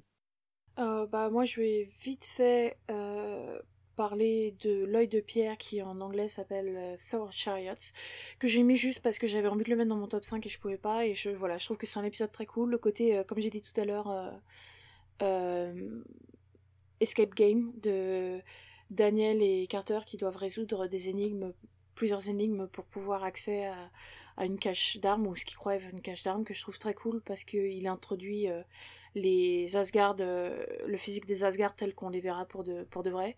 Il mhm. introduit aussi le, le Goa'uld le, plus, le moins charismatique de l'histoire de, de, Stargate, au point où quand j'ai parlé à ma mère de... donc euh, non?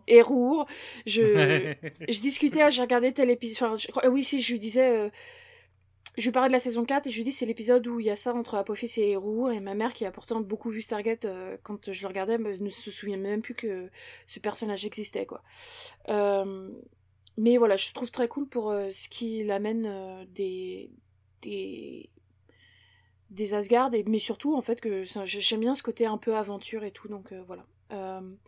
Corentin, tu voulais parler du fléau? Ouais, du coup Bane dans son titre originel euh, Bane, du coup, c'est un épisode que je, je pense qu'il est un des épisodes qui m'a le plus marqué de, de parce que euh, quand j'étais petit, il me faisait euh, assez peur en fait. Il me mettait très mal à l'aise. Euh, dans cet épisode, en fait, Tilk va être contaminé, va être piqué par un insecte sur une planète alien et va commencer à se transformer en, en nid d'insectes et du coup va s'enfuir en fait je crois que c'est Maybourne qui va le, essayer de l'emmener dans la, dans la zone 51 et du coup il va devoir euh, enfin Tilk va, s'échapper et s'abriter dans un une espèce de d'immeuble désaffecté et euh, et faire la rencontre d'une jeune fille euh, euh, qui est en qui, qui va l'aider à survivre pendant ce temps-là. Et c'est ouais comme je disais c'est un épisode qui me très mal à l'aise quand j'étais petit. euh, il y a un côté très euh, très X-Files, je trouve, dans cet épisode, euh, avec du coup le, le transformation en alien un peu chelou, mais en même temps c'est un c'est un épisode que j'ai beaucoup aimé regarder et je trouvais ça vraiment cool d'avoir ce, ce, double rapport avec cet épisode entre mon moi plus jeune et mon moi adulte qui est beaucoup plus fan de, de, de films d'horreur. Je l'aime beaucoup aussi. Ça fait très euh, The Fly de Cronenberg. Quinn, tu voulais dire quelque chose sur cet épisode? Ouais, bah, premièrement, euh, euh, en fait, c'est deux choses qui sont liées. C'est moi ce que j'aime beaucoup dans cet épisode, c'est la relation entre Tilk et la, et la jeune fille.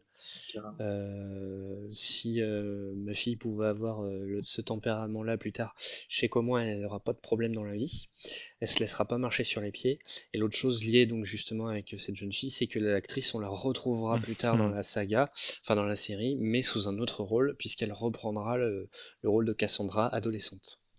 Ce qui est dommage parce que j'aime bien l'actrice qui joue Cassandra jeune. Ouais. Et qu'elle y a... Non mais du coup j'ai oublié moi, j'ai oublié à quoi elle ressemble ah.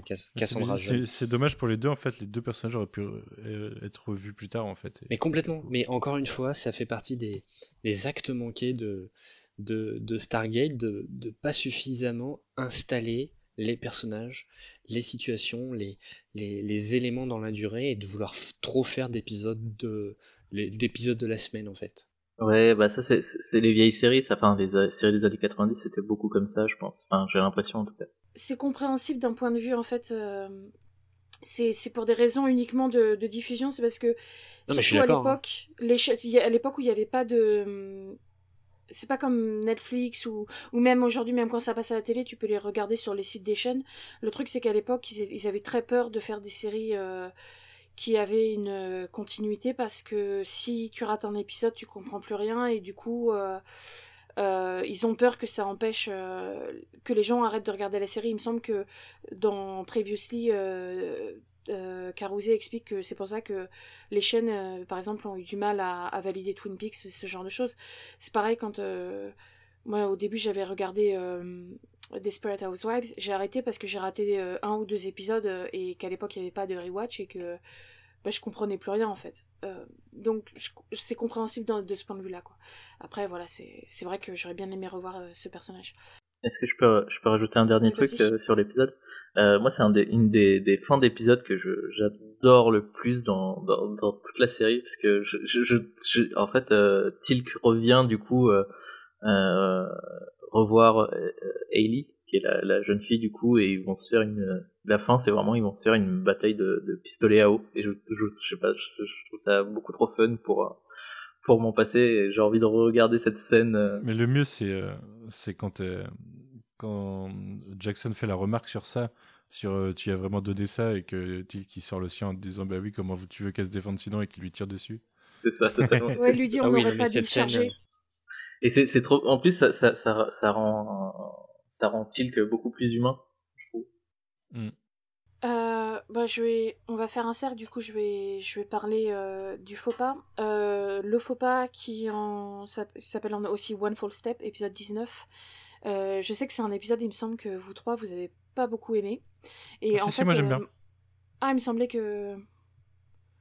Euh, pardon. Euh, oui, donc c'est un épisode que j'aime.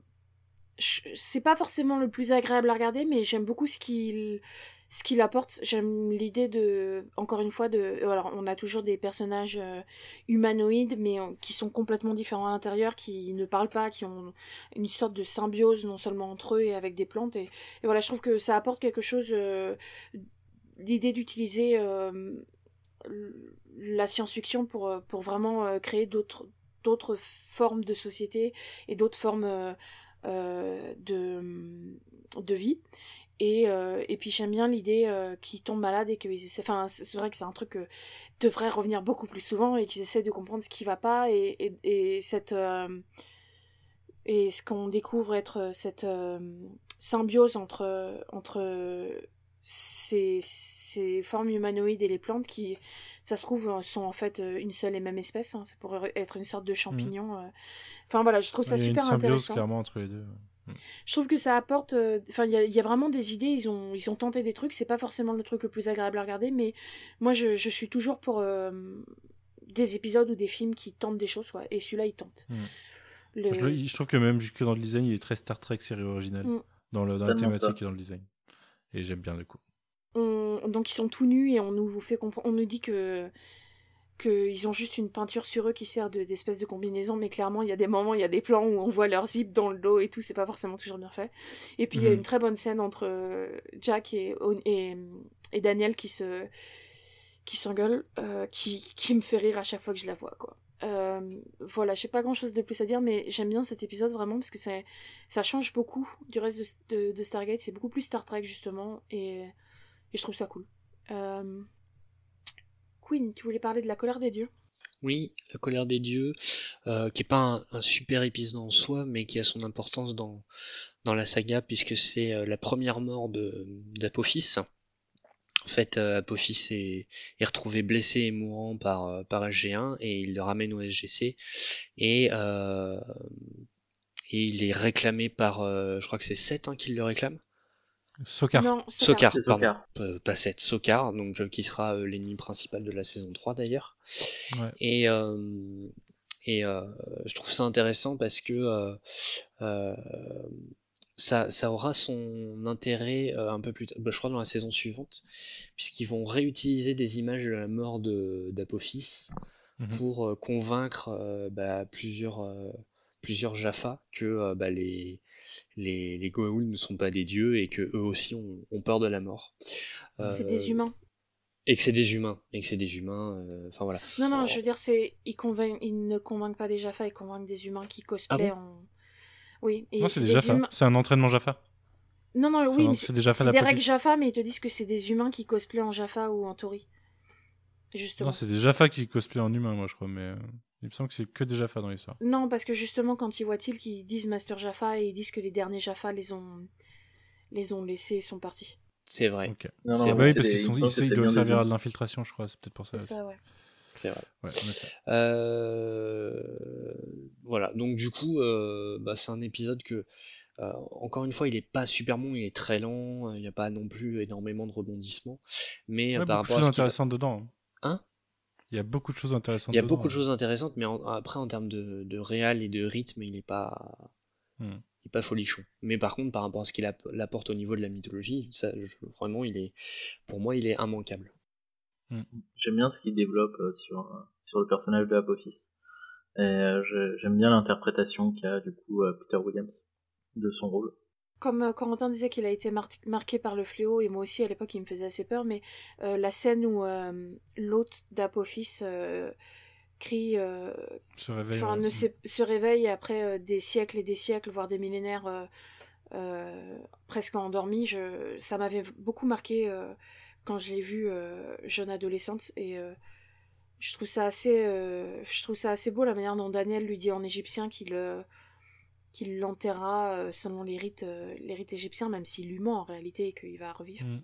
Bah, moi, c'est un point que je trouve intéressant, ça, c'est justement c'est le, le, la réflexion sur le fait de, de livrer Apophis, enfin un ennemi à un autre ennemi potentiel par rapport à Sokar. Et à aucun moment, en fait, pendant l'épisode, ils réfléchissent au fait que euh, il va mourir, mais qu'en livrant son corps, il sera ramené euh, continuellement à la vie et qu'il n'est pas vraiment totalement parti. parti quoi. C'est vraiment à la fin, Martouf, il leur fait non, mais euh, les gars, euh, Sokar, il a un sarcophage, quoi. Enfin, c'est normal. Là, vous avez filé le corps, mais il va revenir.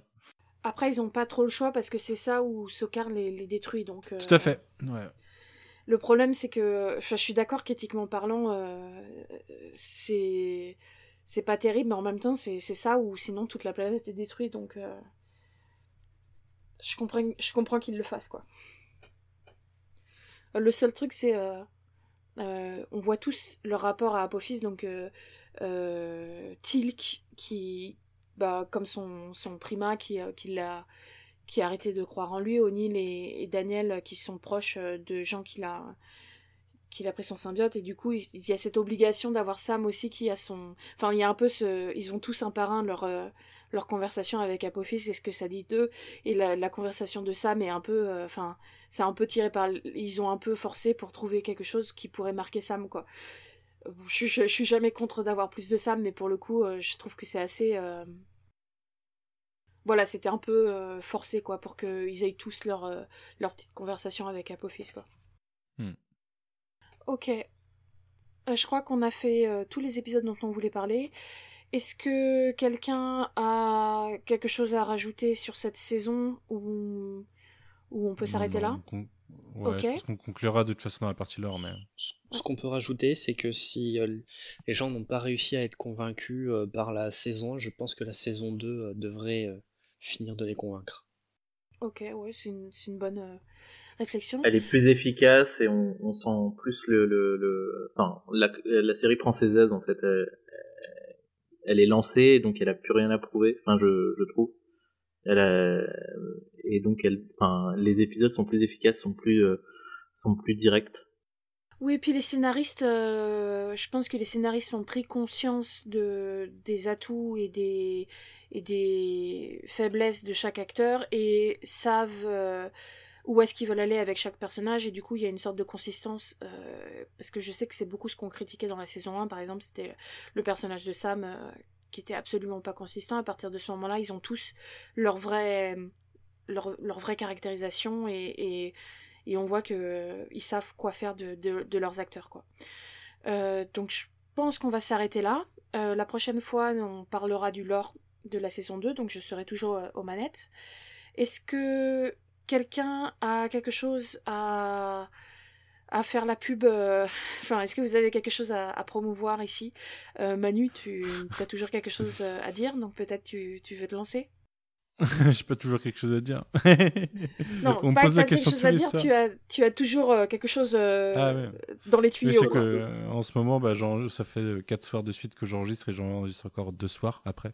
Donc j'ai forcément des trucs à promouvoir. Euh, mais euh, bah, en ce moment, il y a de tout qui sort. Donc euh, écoutez YMCU sur Falcon and the Winter Soldier. Tales from the Sewer, on a traité du deuxième film récemment et encore plus récemment qui n'est pas sorti. On a parlé de City Fall en comics. Très très bon, donc je vous conseille. Donc City Alpha, bah, on en a sorti. un, et là, on, les enchaîne sur ces deux dernières semaines, donc on va avoir une certaine actu.